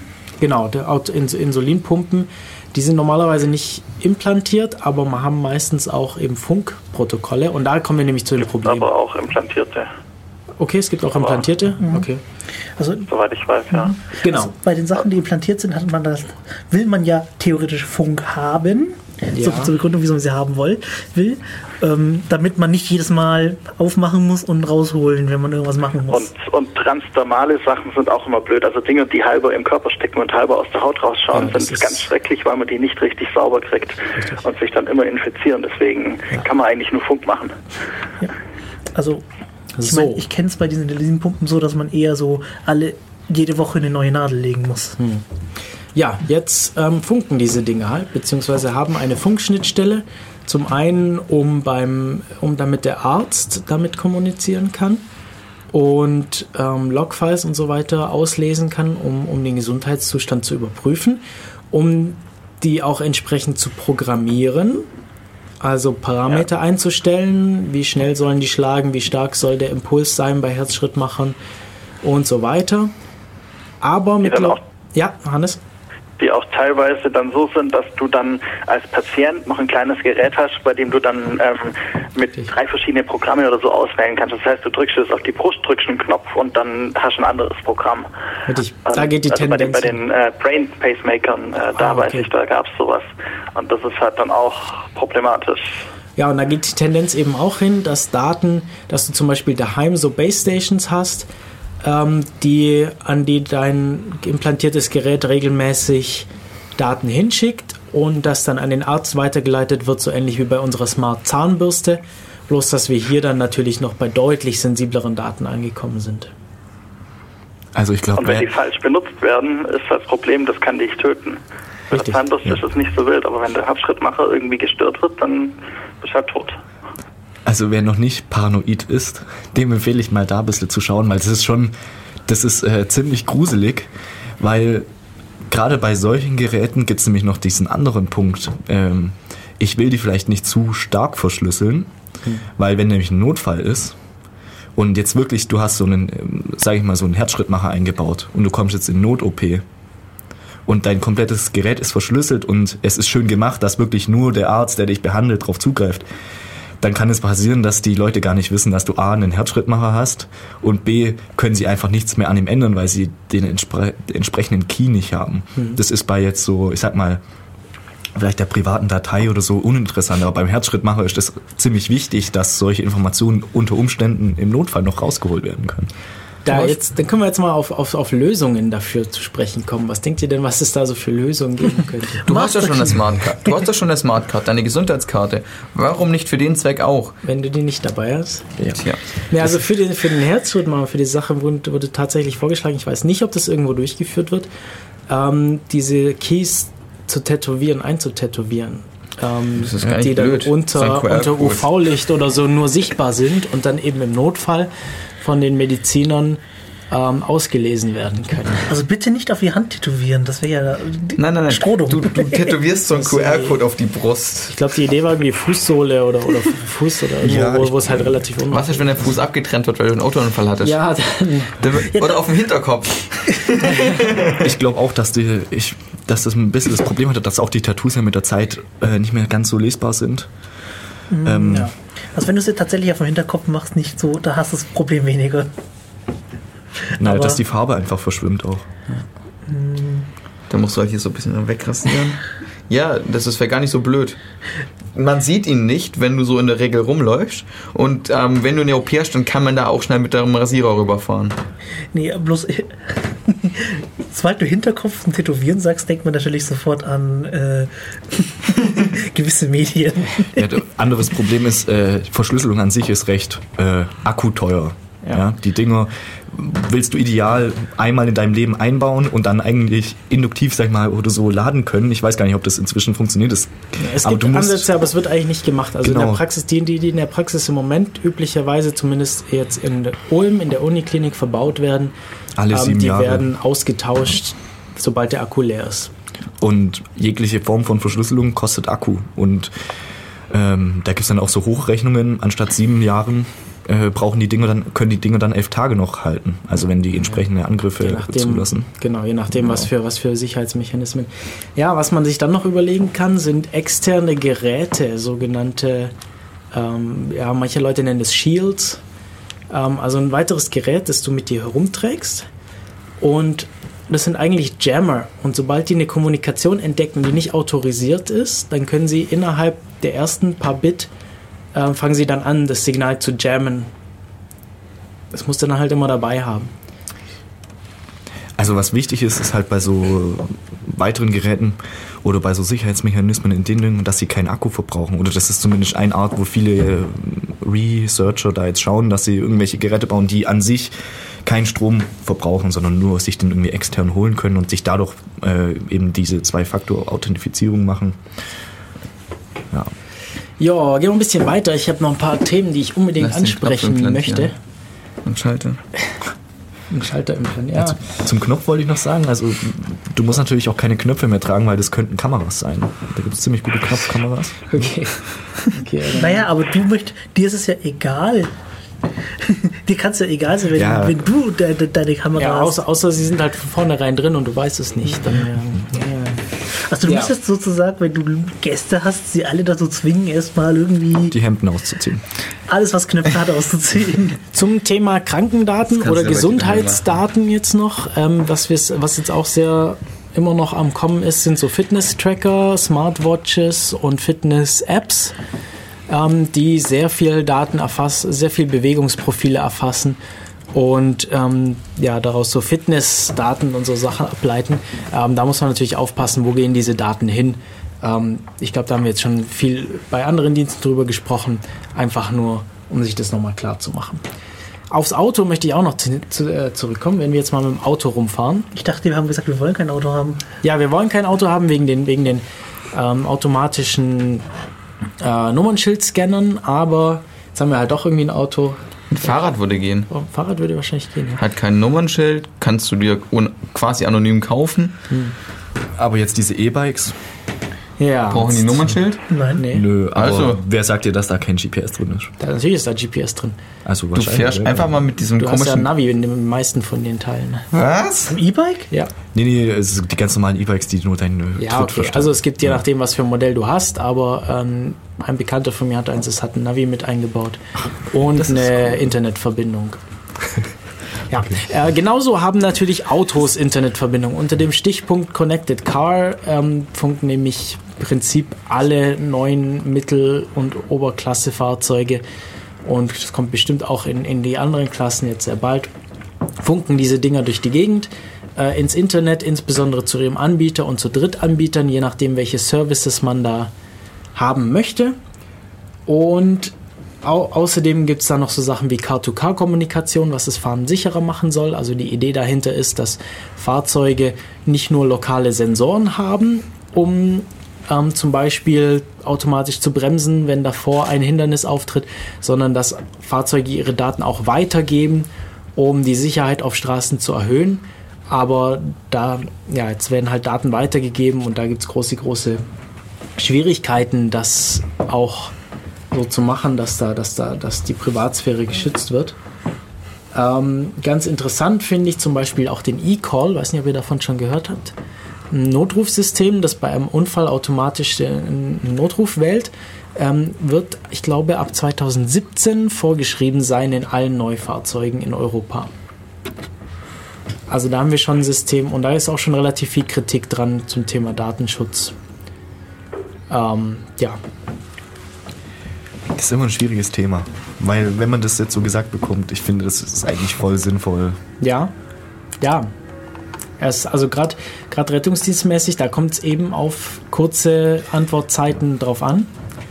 Ja, Es wäre schön, wenn man sagen könnte, dass es keine Leute gibt, die sowas abusen. Weil sonst müsste man nicht, sich nicht drüber unterhalten. Ja. Aber das gibt's halt leider. auch diese Car-to-Car-Kommunikation. Wenn ich weiß, da vorne ist ein Unfall und das Auto dann automatisch warnt oder langsamer fährt, ist eigentlich eine sinnvolle Sache. Bloß wenn du halt irgendjemand Böses hat, der einfach mal sagt, ich möchte jetzt einen Stau haben, Ja. sagt oder er, jetzt ist da vorne das Notfall passiert. Oder allein, ich möchte wissen, wissen, dieses Auto da, oh, ich weiß jetzt, das hat diese, diese ID und jetzt kann ich das tracken. Selbst wenn es Pseudonyme benutzt, das muss diese Pseudonyme irgendwann wechseln. Dieser Wechsel, den kann man auch beobachten und so weiter. Ähm, das ist alles, alles ziemlich problematisch. Ja. Äh, Nummernschild-Scanning hatten wir schon, aber ähm, äh, Electronic Data Recorders sogenannte Blackbox oder auch, ja, so, so, sowas wie Blackboxen im Flugzeug. Im Falle eines Unfalls kann daran, da anhand dieser, dieser Data Recorders rekonstruiert werden, was passiert wird. Ist ein bisschen problematisch, weil es im Fahrzeug, also man hat ja eigentlich so diesen Grundsatz vor Gericht, dass man sich nicht selber belasten muss. Und bei diesen Data Recorders ist es ein bisschen schwierig, weil es Daten über einen sammelt. Und ja, da ist also da ist rechtlich wohl tatsächlich ein bisschen problematisch. Die, die, die Argumentation ist natürlich bei so Rechtssachen immer kompliziert und wir sind keine Juristen. Ähm, ja, aber allein diese Dinger sind da, sie können beschlagnahmt werden im Falle von, oder sie können von der Polizei beschlagnahmt werden und dann kann daraus eben sehr viel rekonstruiert werden, was, was getan wurde. Das haben wir doch bei Das Computern ist auch. problematisch. Ja, bei, bei Computern In- tatsächlich. Ja, aber wenn, In wenn England musst du sogar die Schlüssel rausgeben, sonst wirst du eingeknastet, wenn, wenn es gekryptet ist. Ja, ähm, naja, ähm, wenn jetzt dein Auto äh, fremdlich boah, von Fremden übernommen wird, ja. feindlich übernommen wird, Ja, genau, ähm, kannst du kannst du es ja nicht mal nachweisen, dass es übernommen wurde und dann steht das in, der, in dieser Blackbox drin, Hm. was, dass du angeblich irgendwie äh, beim Unfall jetzt Gas gegeben hast und volle Kanne reingefahren bist.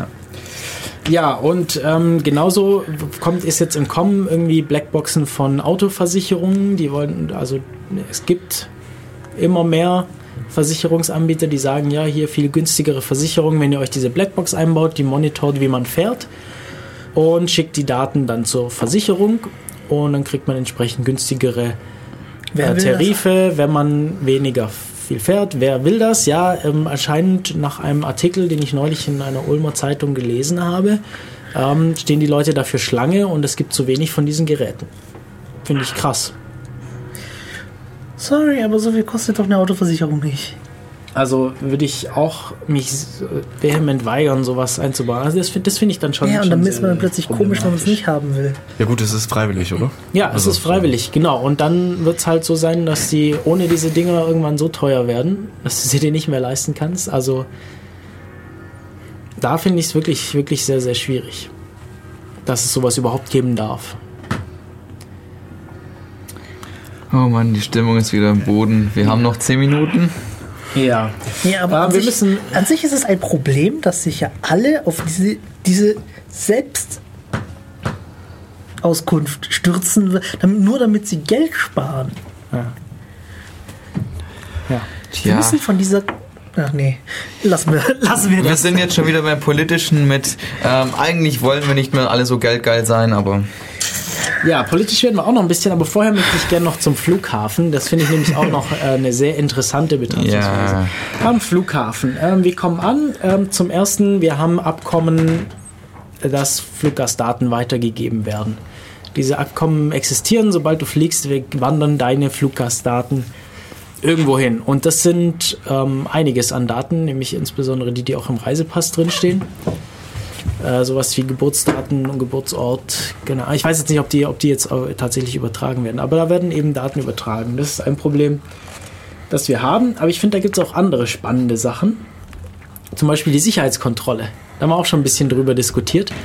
Ähm, wenn man einen Laptop dabei hat oder elektronische Geräte dabei hat, dann muss man die ja bei der Sicherheitskontrolle durch, diese, durch diesen, durch diesen Röntgendingens fahren lassen.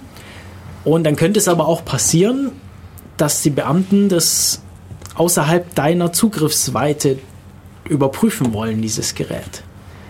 Und das ist ja eigentlich auch schwierig, weil, wir- weil wir haben ja zum Beispiel auch schon die Fälle, wo am Flughafen der Bundestrojaner installiert wurde auf Rechnern. Und da haben wir nicht das Problem, dass, dass, das, dass dein System kompromittiert werden kann äh, in dieser Zeit, in der du keinen Zugriff drauf hast. Oder es nicht, Was nicht ich auch ganz schlimm finde, was vor ein paar Monaten rauskam, waren ähm, diese TSA-Schlösser. Die haben ja so Generalschlüssel, irgendwie so zehn Stück oder so. Und die sind ja inzwischen jetzt veröffentlicht worden. Das Ja. heißt, jeder kann jedes Schloss aufmachen, das so ein TSA-Schlüssel ist, was man ja machen musste, damit einem die Amerikaner dein Gepäckstück nicht kaputt machen. Ja. Ja, aber die Schlösser, die waren, glaube ich, noch nie sicher. Ich glaube, die waren eine der einfachsten zum Picken überhaupt. Ja, also man, man kann sie von Hand, man konnte sie mit Lockpick auch aufmachen, aber die Schlüssel an sich sind halt jetzt auch da. Das, ich, Mich hat es gewundert, dass es so lange gedauert hat. Ja, mich auch. Also- mich auch. Es hat ja Jahre gedauert, bis die mal veröffentlicht wurden. Also ich, hab- ich weiß nicht, das ist so, da macht man ein Foto und dann sind die veröffentlicht. Aber ganz ehrlich, beim Aufgabegepäck ist es eh problematisch. Du gibst es halt ab und ich glaube, dass das Schloss vielleicht auch nicht unbedingt das, das, der, das Einfachste, um reinzukommen. Vielleicht machst du irgendwie einen Reißverschluss an einer anderen Stelle auf oder so. Ja, Ja, das fängt schon auch bei der Karte an. Da ist ja der, so ein Code drauf. Ich weiß nicht, ob man das Bei der Bordkarte, ja. Genau, ja, bei der ja. Bordkarte. Und die kann man auch recht einfach auslesen. Da sind auch sehr Also, viele äh, Daten drauf. Mhm. Also wenn ihr fliegt, äh, schmeißt danach eure Bordkarte nicht weg, sondern schreddert die oder verbrennt sie oder so. ja. Ähm, was man noch tun nicht so, kann. stinkt, man nicht so. Ähm, wenn man da einen Laptop mitnimmt, wir hatten es vorher schon, wenn man da Daten mitnehmen möchte und Vollverschlüsselung hat, eventuell ähm, Signaturen in der Hardware hinterliegen. Wenn ihr davon ausgeht, dass der Verein, der euch dann durchsucht, auch dazu Hintertüren hat, dann braucht ihr dann noch mehr technische, technisches Geschick, um das hinzubiegen. Und ihr solltet dann mit Heißkleber ein paar Busse zukleben, weil die nämlich direkten Speicherzugriff ermöglichen, wenn man das Ding mal anmacht. Also Firewire ist da ganz bösartig. Es gab Angriffe, die auf Thunderbolt abgezielt haben. Es, also USB. USB ist gar nicht so schlimm, weil USB immer noch von dem Haussystem kontrolliert wird. Relativ gut sogar. Was halt krass ist, sind so DMA-Busse. Also gerade PCI und Thunderbolt ist halt irgendwie PCI relativ ähnlich. Ja, du, du sagst gerade alles, was toll ist. Sogar dann, dann, ist, dann, dann, ist, dann musst du sogar irgendwie äh, deine Festplatten irgendwie festlöten. Nein, nein, du kannst es ja anders machen. Ähm, da du ja das Ganze signiert hast, kannst, äh, wird dein Rechner nicht mehr von dieser Platte starten, weil sie manipuliert worden ist. Ja, da, bei diesen ganzen Systemen, Bussystemen und so weiter, äh, da gleich weiter, wenn dann jemand im Flughafen auf einen zukommt und sagt, so, hier, mein Handy ist leer, äh, kann ich das an deinem USB-Port laden? Sowas dürfen wir natürlich auch nicht machen lassen, weil äh, USB... Kommt drauf an, ob du das richtige Ladekabel hast. Ja, natürlich. Du kannst ein USB-Kabel mit zwei Radern weniger nehmen. Dann Richtig, geht's. aber also wir dürfen natürlich nicht sein eigenes Kabel nehmen lassen. Ja, wenn er dann daher kommt, dann kannst du vielleicht eben einen Ersatzakku anbieten oder dein eigenes Kabel, von dem du weißt, dass es kein Daten, keine Datenverbindung zulässt, sondern eben nur, die, nur Strom überträgt. Und andersrum dürfen wir natürlich nicht unsere Mobilgeräte an herumliegenden Micro-USB oder anderen Kabeln laden, sondern müssen unser eigenes Ladegerät dabei haben. Genau. Deswegen liegen im Büro 20, 20 Kabel rum. Flughafen-WLAN. Tja, Ja, das nächste Ding. Ja, wir versuchen jetzt noch die restlichen Sachen irgendwie durchzuziehen, oder? In unseren letzten fünf Minuten, die wir haben. Mal gucken, wie weit wir dann noch kommen. Ja, in welche Länder kommen wir dann überhaupt? Das ist halt Ähm, immer auch Schengen. schwierig. Bitte? Schengen. Ja, weil da haben wir noch nicht die Situation, dass man uns für möglichen Terrorverdacht direkt einbuchten kann. Da darf man uns unser Ja, Zeug auch nicht direkt zumindest. wegnehmen. Als Einwohner dieser Länder, ja. Ähm, Ähm, ja. Das, ist, das ist eine andere Diskussion. Ich Ja, und Schengen wackelt ja auch gerade mit dieser Flüchtlingsdebatte. Das ist alles nicht so einfach. Sehr, sehr, sehr depressiv. Ja. Ich bin dafür, dass wir so irgendwann mal wieder Musik laufen lassen. Hat jemand was Fröhliches da? Für die Irgendwas. letzten Minuten der Sendung. Ähm, Nyanket. Schmeiß rein. Okay.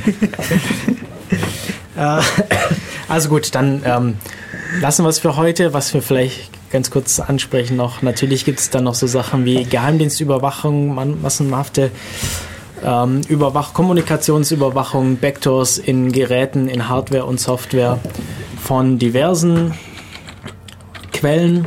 Ähm, aber das lassen wir jetzt und spielen stattdessen Musik. In der letzten Zeit, zumindest äh, in glaub, der im Pod- Live-Sendung. ich Im weiß Podcast werden wir das wahrscheinlich Wegschneiden müssen, weil ich habe keine Ahnung. schneiden, weil wir die Lizenz von diesem tollen Song nicht kennen. Kommt da schon was? Ja. Ah ja, da. Also, Wir lassen das so lange noch im Hintergrund äh, ein bisschen laufen, solange wir uns verabschieden. Ähm, ja, vielen Dank, dass ihr alle da wart. Äh, Niklas, schön, dass du da warst. Ciao, bis zum nächsten Mal. Ciao. Simon, Tai. Danke, Hannes, dass du mitgemacht hast am Telefon. behaltet alle die Aluhütte auf. Die Aluhütte, genau, äh, günstige Alufolie gibt es überall. Äh, ich bin Matu, wir sind Diff Radio und wir verabschieden uns bis in 14 Tagen. Jetzt ist der Browser abgestürzt. Das hat der nicht mehr gepackt. Das hat war zu viel Katze. das Oder du hast über zu viel kritische Sachen geredet. kritische Sachen. Alles klar. Okay, ciao, bis zum nächsten Mal. Tschüss. Tschüss.